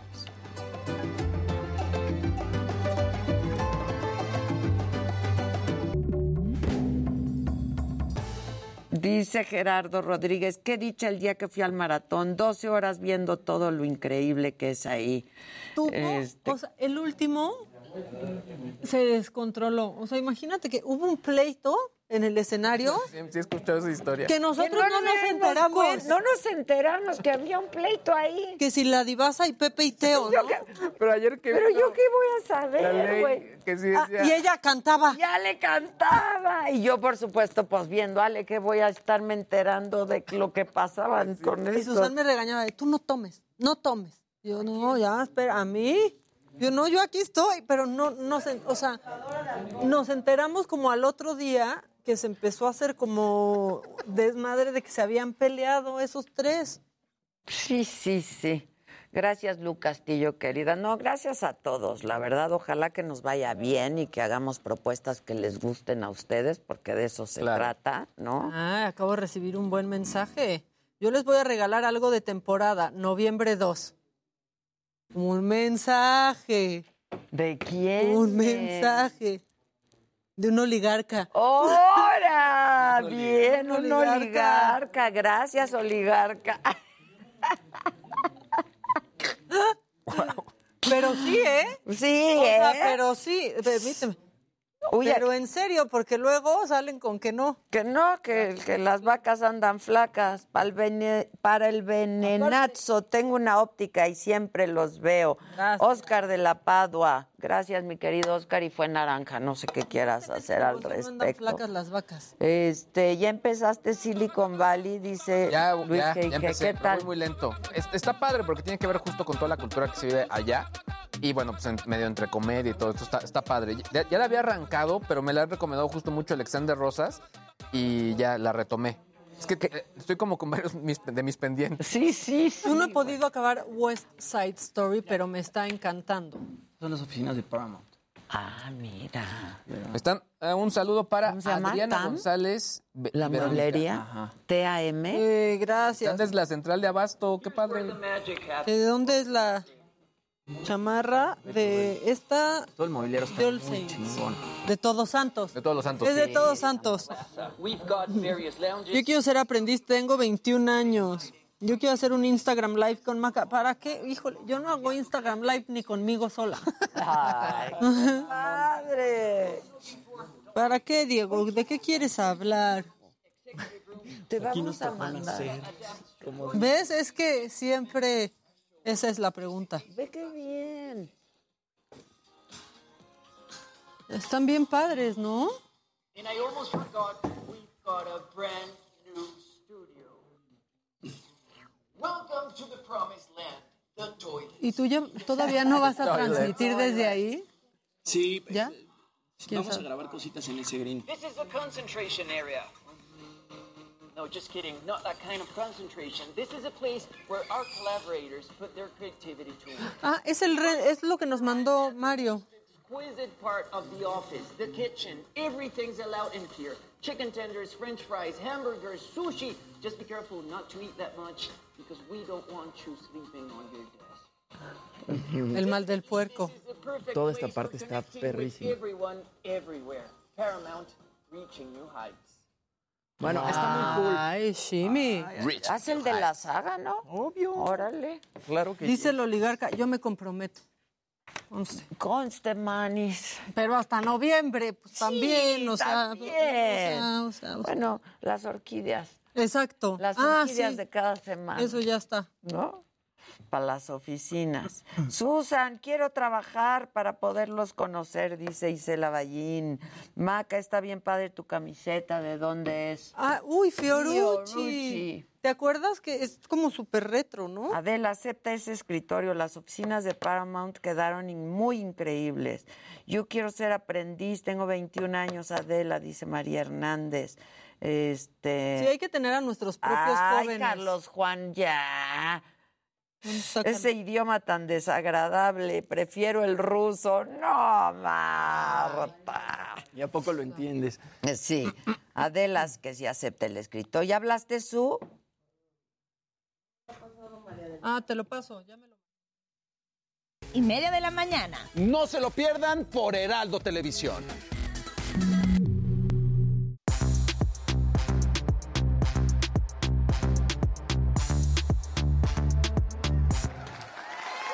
Bueno, ya estamos de regreso. Ahora sí, ya sé que estamos al aire por la televisión. L- Yubana Rubio mandó un verdecito. Oye. Muchas gracias, mi querida Gracias. Ivana. Se agradece el nombre. gesto. Que si tenemos trabajo para el hijo, mana, deja que empecemos a echar a andar esto y que te- tengamos patrocinadores. Hay como cosas suyas, ¿no? Pero se van a sumar muchos, yo creo. Ojalá, ojalá, porque entonces promete Claro, vida, ¿no? claro. Larga vida. Y si quieren saber más, escriban. Exacto, exacto, exacto. Oigan, les cuento de la bronca entre J Balvin y Residente. ¿Qué, Sí. ¿por qué se están peleando rápido. así? ¿Qué Es- está yo leí Un comentario pasando? de Residente, híjole, es que Residente le gira mucho la piedra, entonces tiene unos comentarios súper No, duros. y la sesión que hizo con el productor este argentino Bizarrap es increíble. O sea, todos los versos que hace son buenísimos. Les voy a contar un poquito. A ver, todo empieza, lo platicábamos el año pasado, ¿no? Cuando J Balvin se empieza a quejar de los Latin Grammys diciendo, bueno, que básicamente no valoran el reggaetón. En su momento él llama a través de Twitter a boicotearlos. Posterior a eso, bueno, Residente publica algunos videos en sus redes sociales, seguramente se acuerdan, criticando a J Balvin y comparó su música con un carrito de hot dogs en ese entonces, diciendo que de ser un restaurante su música jamás tendría estrellas Michelin. Bueno, pues la bronca sigue y es que Residente lo primero que hizo fue publicar un video en su cuenta de Instagram en el que dice que J Balvin hizo todo lo posible porque no publicara una canción en la que se hablaba de él. Vamos a ver primero lo que dijo y después vamos a ver la sesión que hizo con Bizarrap. Este mensaje es de lo menos importante que van a escuchar en el día de hoy. Mucho más en medio de una guerra que acaba de estallar. Pero cuando te metes con influencer urbano, te pasan estas pendejaces. En estos días iba a sacar un tema, por eso puse la foto con la gorra y eso. En el tema hablo de muchas cosas que para mí son importantes dentro de la música y al final le dediqué un par de líneas a un pendejo ahí del género urbano. Resulta que el pendejo se enteró de que le estoy tirando. Y desde que se enteró, no ha parado de llamar a todo el mundo para que me llamen a mí, para que no saque el cabrón tema. Llamó al productor, que es un chamaquito, para intentar detener el tema, pero el chamaquito productor tiene los cojones bien puestos y no se prestó para eso. Amenazaron con demandar a mi sello si yo sacaba el tema. Le pidieron una llamada al presidente de mi disquera para que me detuviera, para que no saque el tema. Cabrón, por una simple tiraera que ni siquiera es completamente para él. Al final no me importa si me demanda, no me importa si no me ponen en los cabrones playlists. A mí no me importa ser el número uno en fucking nada que tenga que ver con el payoleo. La diferencia entre tú y yo es que yo soy libre de hacer lo que me salga de los cojones y tú eres un esclavito más de la industria. Yo no se la tuve que mamar a nadie para lograr lo que yo he logrado. Y el tema lo voy a sacar cuando la gente quiera que yo lo saque. Y en lo que la gente decide, si lo saco o no, puedes ir subiendo tus videitos para que te cojan lástima, cabrón. Eso que has estado subiendo, sigue subiendo. Y ya. Bueno, publica eso Residente en su cuenta de Instagram, pero eso no es lo mejor. Y es que hizo una sesión con un productor argentino que se llama Bizarrap, que es el chavito de 23 años al que se refiere, que Bizarrap pues, se encarga de hacer éxitos. Hace muchos featurings con artistas y siempre Tan son... chavito, aparte. Ajá, está súper chavito y siempre son súper virales. Residente hace esta sesión con Bizarrap de más o menos ocho minutos y cuatro de ellos nada más habla de J Balvin. Que pero le dice- dice fuertísimo. y- y checa cómo se lo dice en la canción. En la canción todavía está mejor. A ver. Vamos a escuchar. Bajarme con un bobolón que le canta a SpongeBob y a Pokémon. La copia de un clon, el Logan Paul del reggaetón. Esto es más bajo que eyacular sin erección, como le dicen por ahí. Joyecito, no tienes calle, por eso tienes los nudillos blanditos. Con solo un video entierro a este becerro y lo pongo a subir fotos con su perro. Este cobarde corderito mancebo es como un desayuno vegano sin huevo. El pueblo luchando los están matando y el tipo sube fotos de Gandhi rezando. Pendejo mentiroso, se hace el espiritual usando la salud mental para vender un documental. Tú eres más falso que un hot dog sin ketchup ni pan. Más falso que los abdominales de Luyan. Es tan inseguro el pana que tiene que estar anunciando por Instagram cuánta No entiende los valores de la vida. Se tiene que tatuar la palabra lealtad. Porque se le olvida, es un imbécil con tinte de cabello que puso a mujeres negras con cadena de perro en el cuello. Un blanquito que perdió el camino, todo un divino aceptando su premio de afrolatino. Un día dijo que quiso hacer reggaetón siendo franco. Al descubrir que Daddy Yankee era blanco, mi llave. Lo peor de todo y lo más grave es que este pendejo es racista y no lo sabe. La te va a dar un bofetón en nombre de todos los que bajo abuso recogieron algodón y otro bofetón en nombre de todos los que han tenido que batallar doble dentro del reggaetón. Mike Tower, Sex Shop, Keep Town, Rafa Pavón, Don Omar Ozuna, Arcángel, Tego Calderón son un montón que sin pensar metes debajo del cajón. En tu arcoíris de colores no existe el color marrón. Un sacrilegio. Bueno, así Residente le tira con todo a J Balvin. Eh, Ricardo Montaner ahí como que ya se sumó a la bronca, él publicó unos tweets, no se sumó a la ¿Por bronca, más bien dio su opinión de ¿Qué la, dijo? de la bronca y él dice, he visto con toda tristeza cómo dos colegas se ensañan hasta sacarse sangre. Lo de mi querido residente con mi querido J Balvin es un acto despiadado, una masacre innecesaria, una ironía, un despilfarro de talento en una causa sin razón. El éxito no es culpable de tus sinsabores, ni la rabia es excusa para tus errores. Yo te invito, residente, a un abrazo enorme a José y a quienes para ti sean inferiores. No me culpes, no me cobres si algún día te encuentro. un rap? Esto solo es un consejo de este cantante viejo. Algún día entenderán rap, que no era claro. necesario haberse batido a duelo, haberse acribillado. Yo sé que ustedes dirán que este papel no me toca. Yo pienso que el de la abundancia del corazón habla de la boca. Y ahí acaba. Bueno, dice, dense un abrazo, queridos, no hace falta tanto frío, los quiero, Ricardo. Oye, ¿y qué contestó J Balvin? Todavía no. ¿Todavía no? Ayer subió unas historias que está en eh, Argentina y pues realmente. Como que hizo caso omiso de lo que había publicado Residente, pero el video tiene menos de 24 horas de haberse estrenado y ya tiene más de 16 millones de reproducciones. No, Y Marta. está en primer lugar. el de ¿Pero ¿Por qué Residente. le agarró tanto coraje? O sea, Ay, sí, ya, ¿no? ¿De dónde salió el pleito? Porque J Balvin se quejó con los Latin Grammys de que no representaban bien Exacto, el reggaetón eso lo cuando ya lo han nominado aquí. varias Ajá, veces. ajá. ¿no? Entonces Residente sale a decir, no te quejes, cabrón, ¿cómo te puedes quejar si tu música es una porquería? La comparó con un carrito de hot dogs.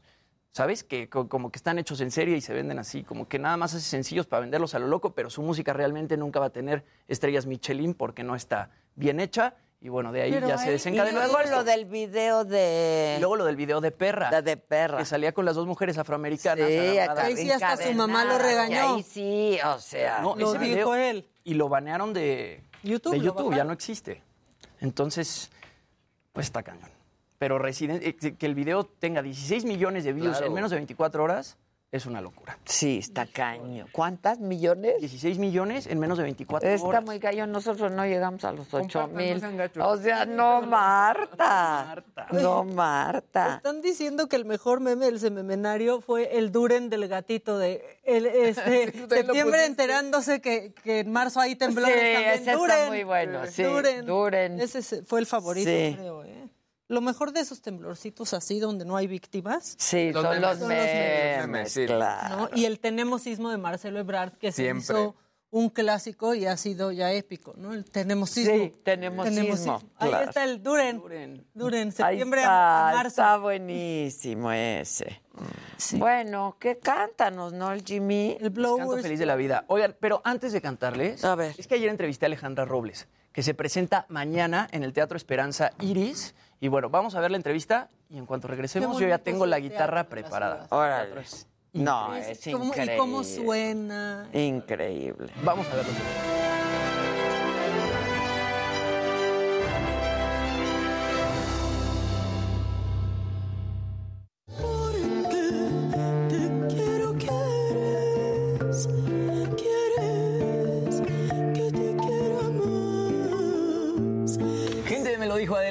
Nada más con quién estoy el día de hoy. Alejandra Robles.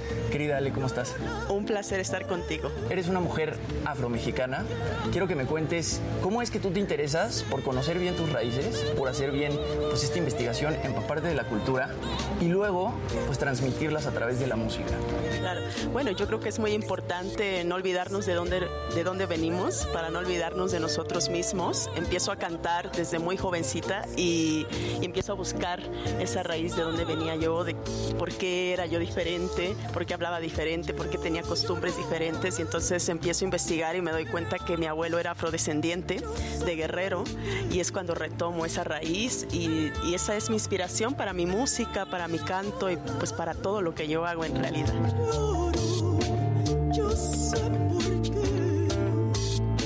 Oaxaca, qué lugar tan inspirador para, para hacer música, ¿no? Para toda la creación artística.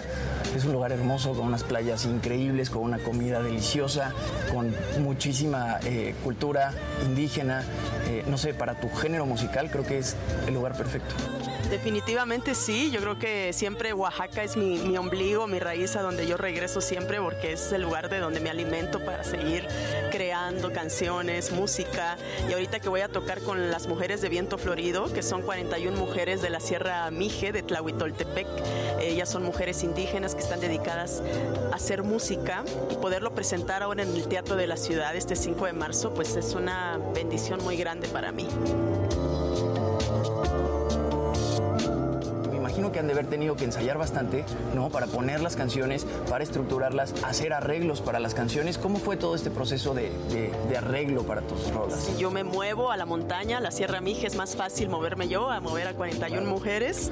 Y entonces, eh, pues yo llevo mis partituras y me quedo unos días allá ensayando con ellas, trabajando, estudiando y conociéndolas, ¿sabes? Porque es muy eh, inspirador para mí estar en un ambiente así, donde nunca he estado, donde la maestra dirige en lengua, en lengua mije, y, y todo eso me, me apasiona y me llena de buena energía, ¿no? Y ahorita presentarlas y también tener a Regina Orozco, vamos a estar con ella, va a estar también Vivir Quintana, que las tengo como invitadas, pues es algo muy poderoso. Muy grande, Adela, de parte de Alejandra Robles. Te vemos el 5 de marzo en el Teatro de la Ciudad con las Mujeres del Viento Florido.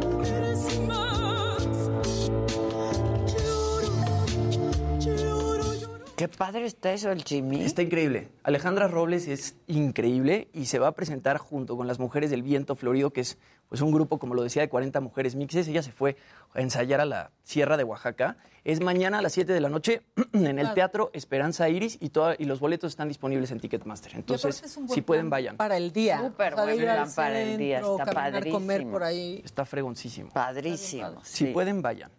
Y bueno, ahí les va. A ver. Les ¿qué voy a tocar The Blower's Daughter. No me acuerdo el nombre de la persona que nos Pero lo la pidió. pidieron esta semana. Ajá, en el chat alguien andaba este, con que quería que tocara The Blower's Daughter, así que a ti, que sé que eres, me acuerdo que eres mujer, es de lo único que me acuerdo, te la dedico y te mando un beso. Ahí te va. Ay, And so it is, just like you said it should Life goes easy on me most of the time.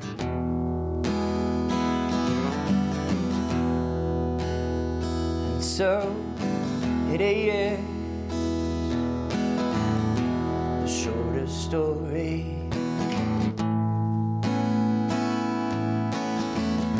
No love, no glory.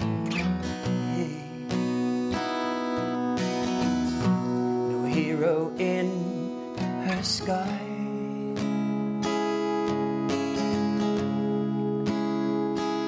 I can't take my eyes off of you.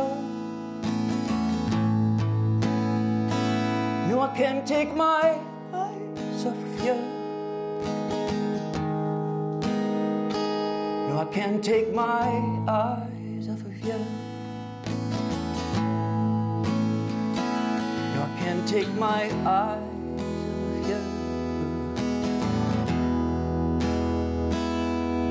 take my eyes off of you. I can't take my eyes.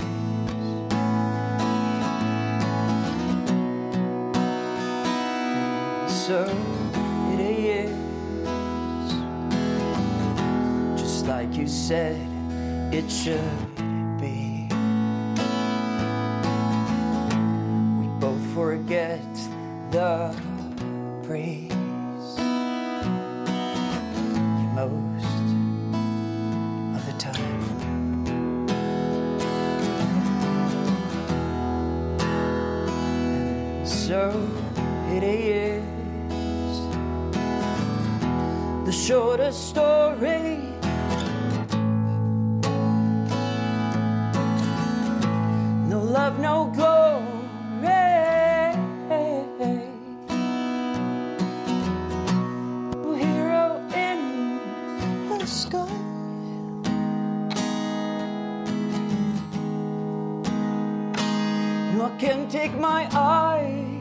of you. No, I can't take my eyes off of you. No, I can't take my eyes off of you. Take my eyes off of you. No, I can't take my eyes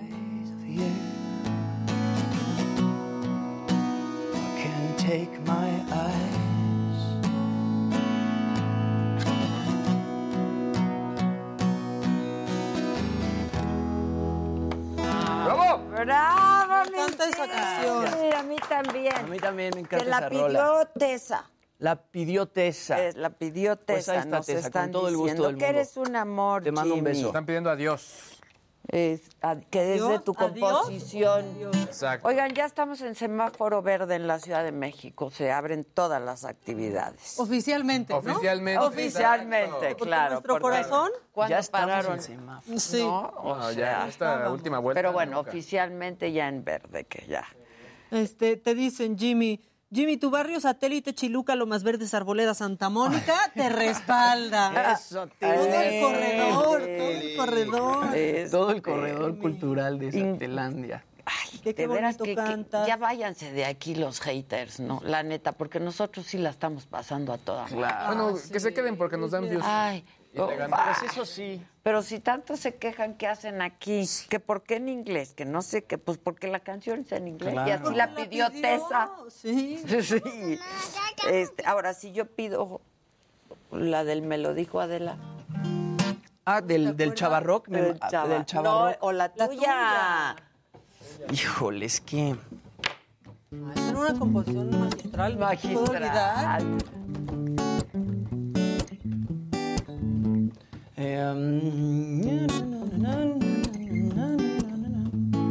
Me tengo que acordar, aguántenme.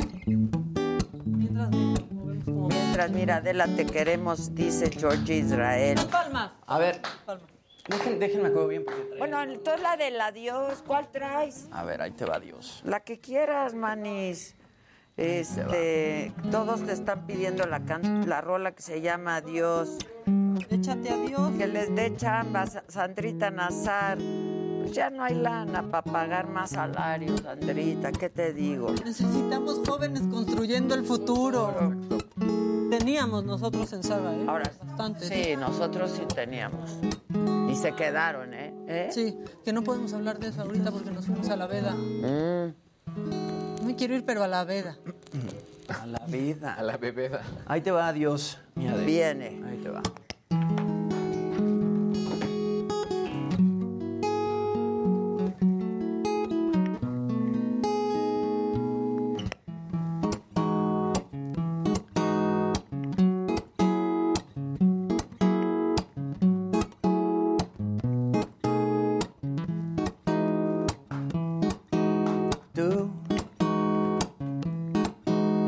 Todas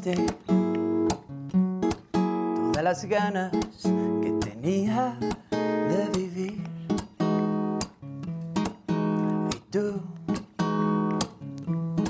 me demostraste que no buscabas nada de nada en mí. Y aún recuerdo a los gatos en tu cama. Todavía siento tus deditos en mi espalda. Ay, mujer, ¿por qué nos dijimos adiós? Todavía llevo colgando tu mandala y aún enciendo el incienso en mi ventana. Ay, mujer, ¿por qué nos dijimos adiós? Pa para para pa pa pa pa para para pa pa pararao pa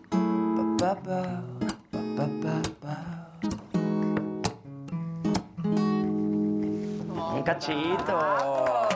Pidiendo a los que traigan desamor primero con Sí, Dave. está el muy adiós. fuerte con el adiós. Con el adiós. Oigan, ¿vieron a Marc Anthony? A Marc Anthony sacó. Está estrenando su video. Creo que lo tenemos, ¿no? Échenlo. A ver.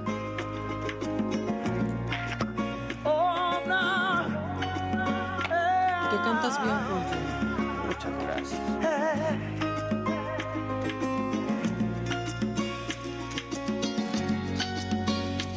Yo tengo un bote del tamaño de un crucero.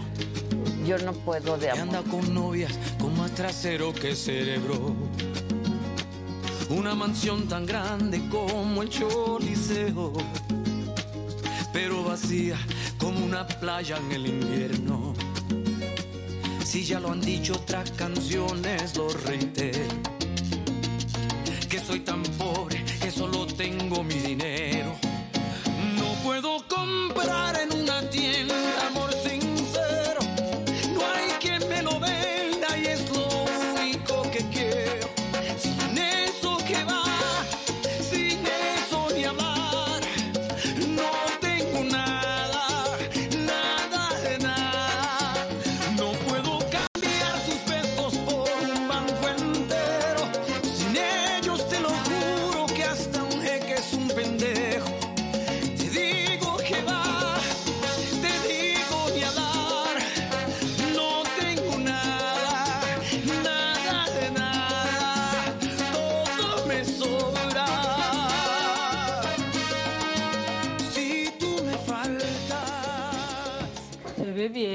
Yo no Se puedo de bien. amor Sí, por ve Marc muy bien. Anthony, ¿eh? Se ve muy bien.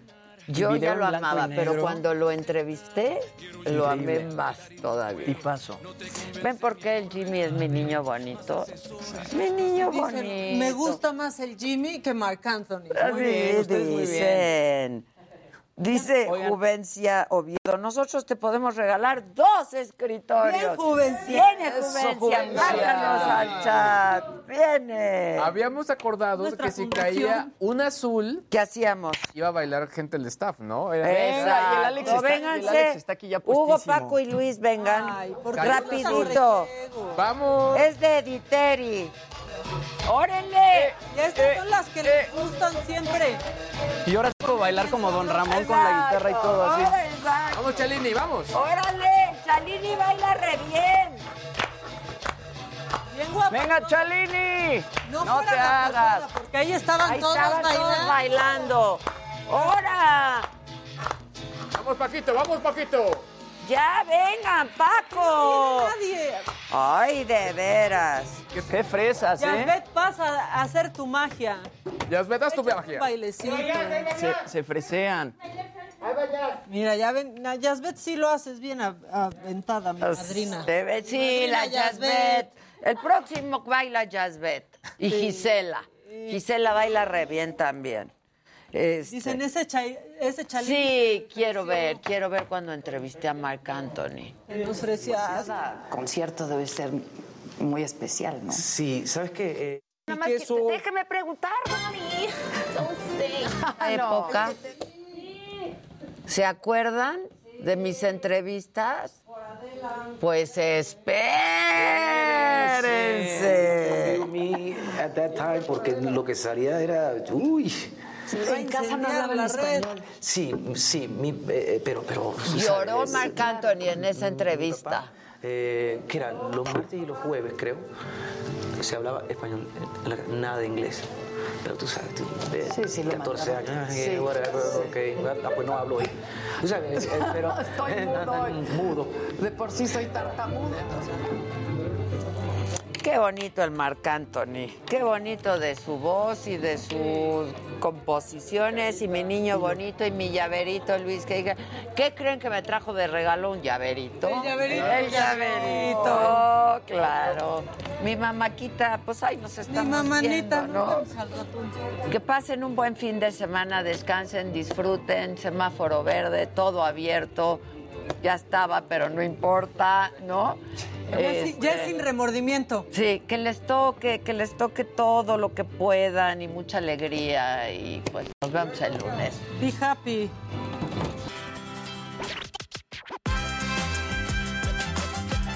Let go with ego. Existen dos tipos de personas en el mundo: los que prefieren un desayuno dulce con frutas, dulce de leche y un jugo de naranja, y los que prefieren un desayuno salado con chorizo, huevos rancheros y un café. Pero sin importar qué tipo de persona eres, hay algo que a todos les va a gustar. Los crujientes y esponjosos Ego Waffles. Ya sea que te guste un desayuno salado, con huevos o salsa picante encima de tus waffles, o seas más dulcero y los prefieras con mantequilla y miel. Encuéntranos en el pasillo de desayunos congelados. Lego with Ego. Algunos les gusta hacer limpieza profunda cada sábado por la mañana. Yo prefiero hacer un poquito cada día y mantener las cosas frescas con Lysol. El limpiador de inodoros Brand New Day de Lysol limpia y desinfecta el inodoro y el cepillo, eliminando el 99.9% de virus y bacterias con una fragancia que lleva tus sentidos a un paraíso tropical. No solo limpies, limpia con Lysol.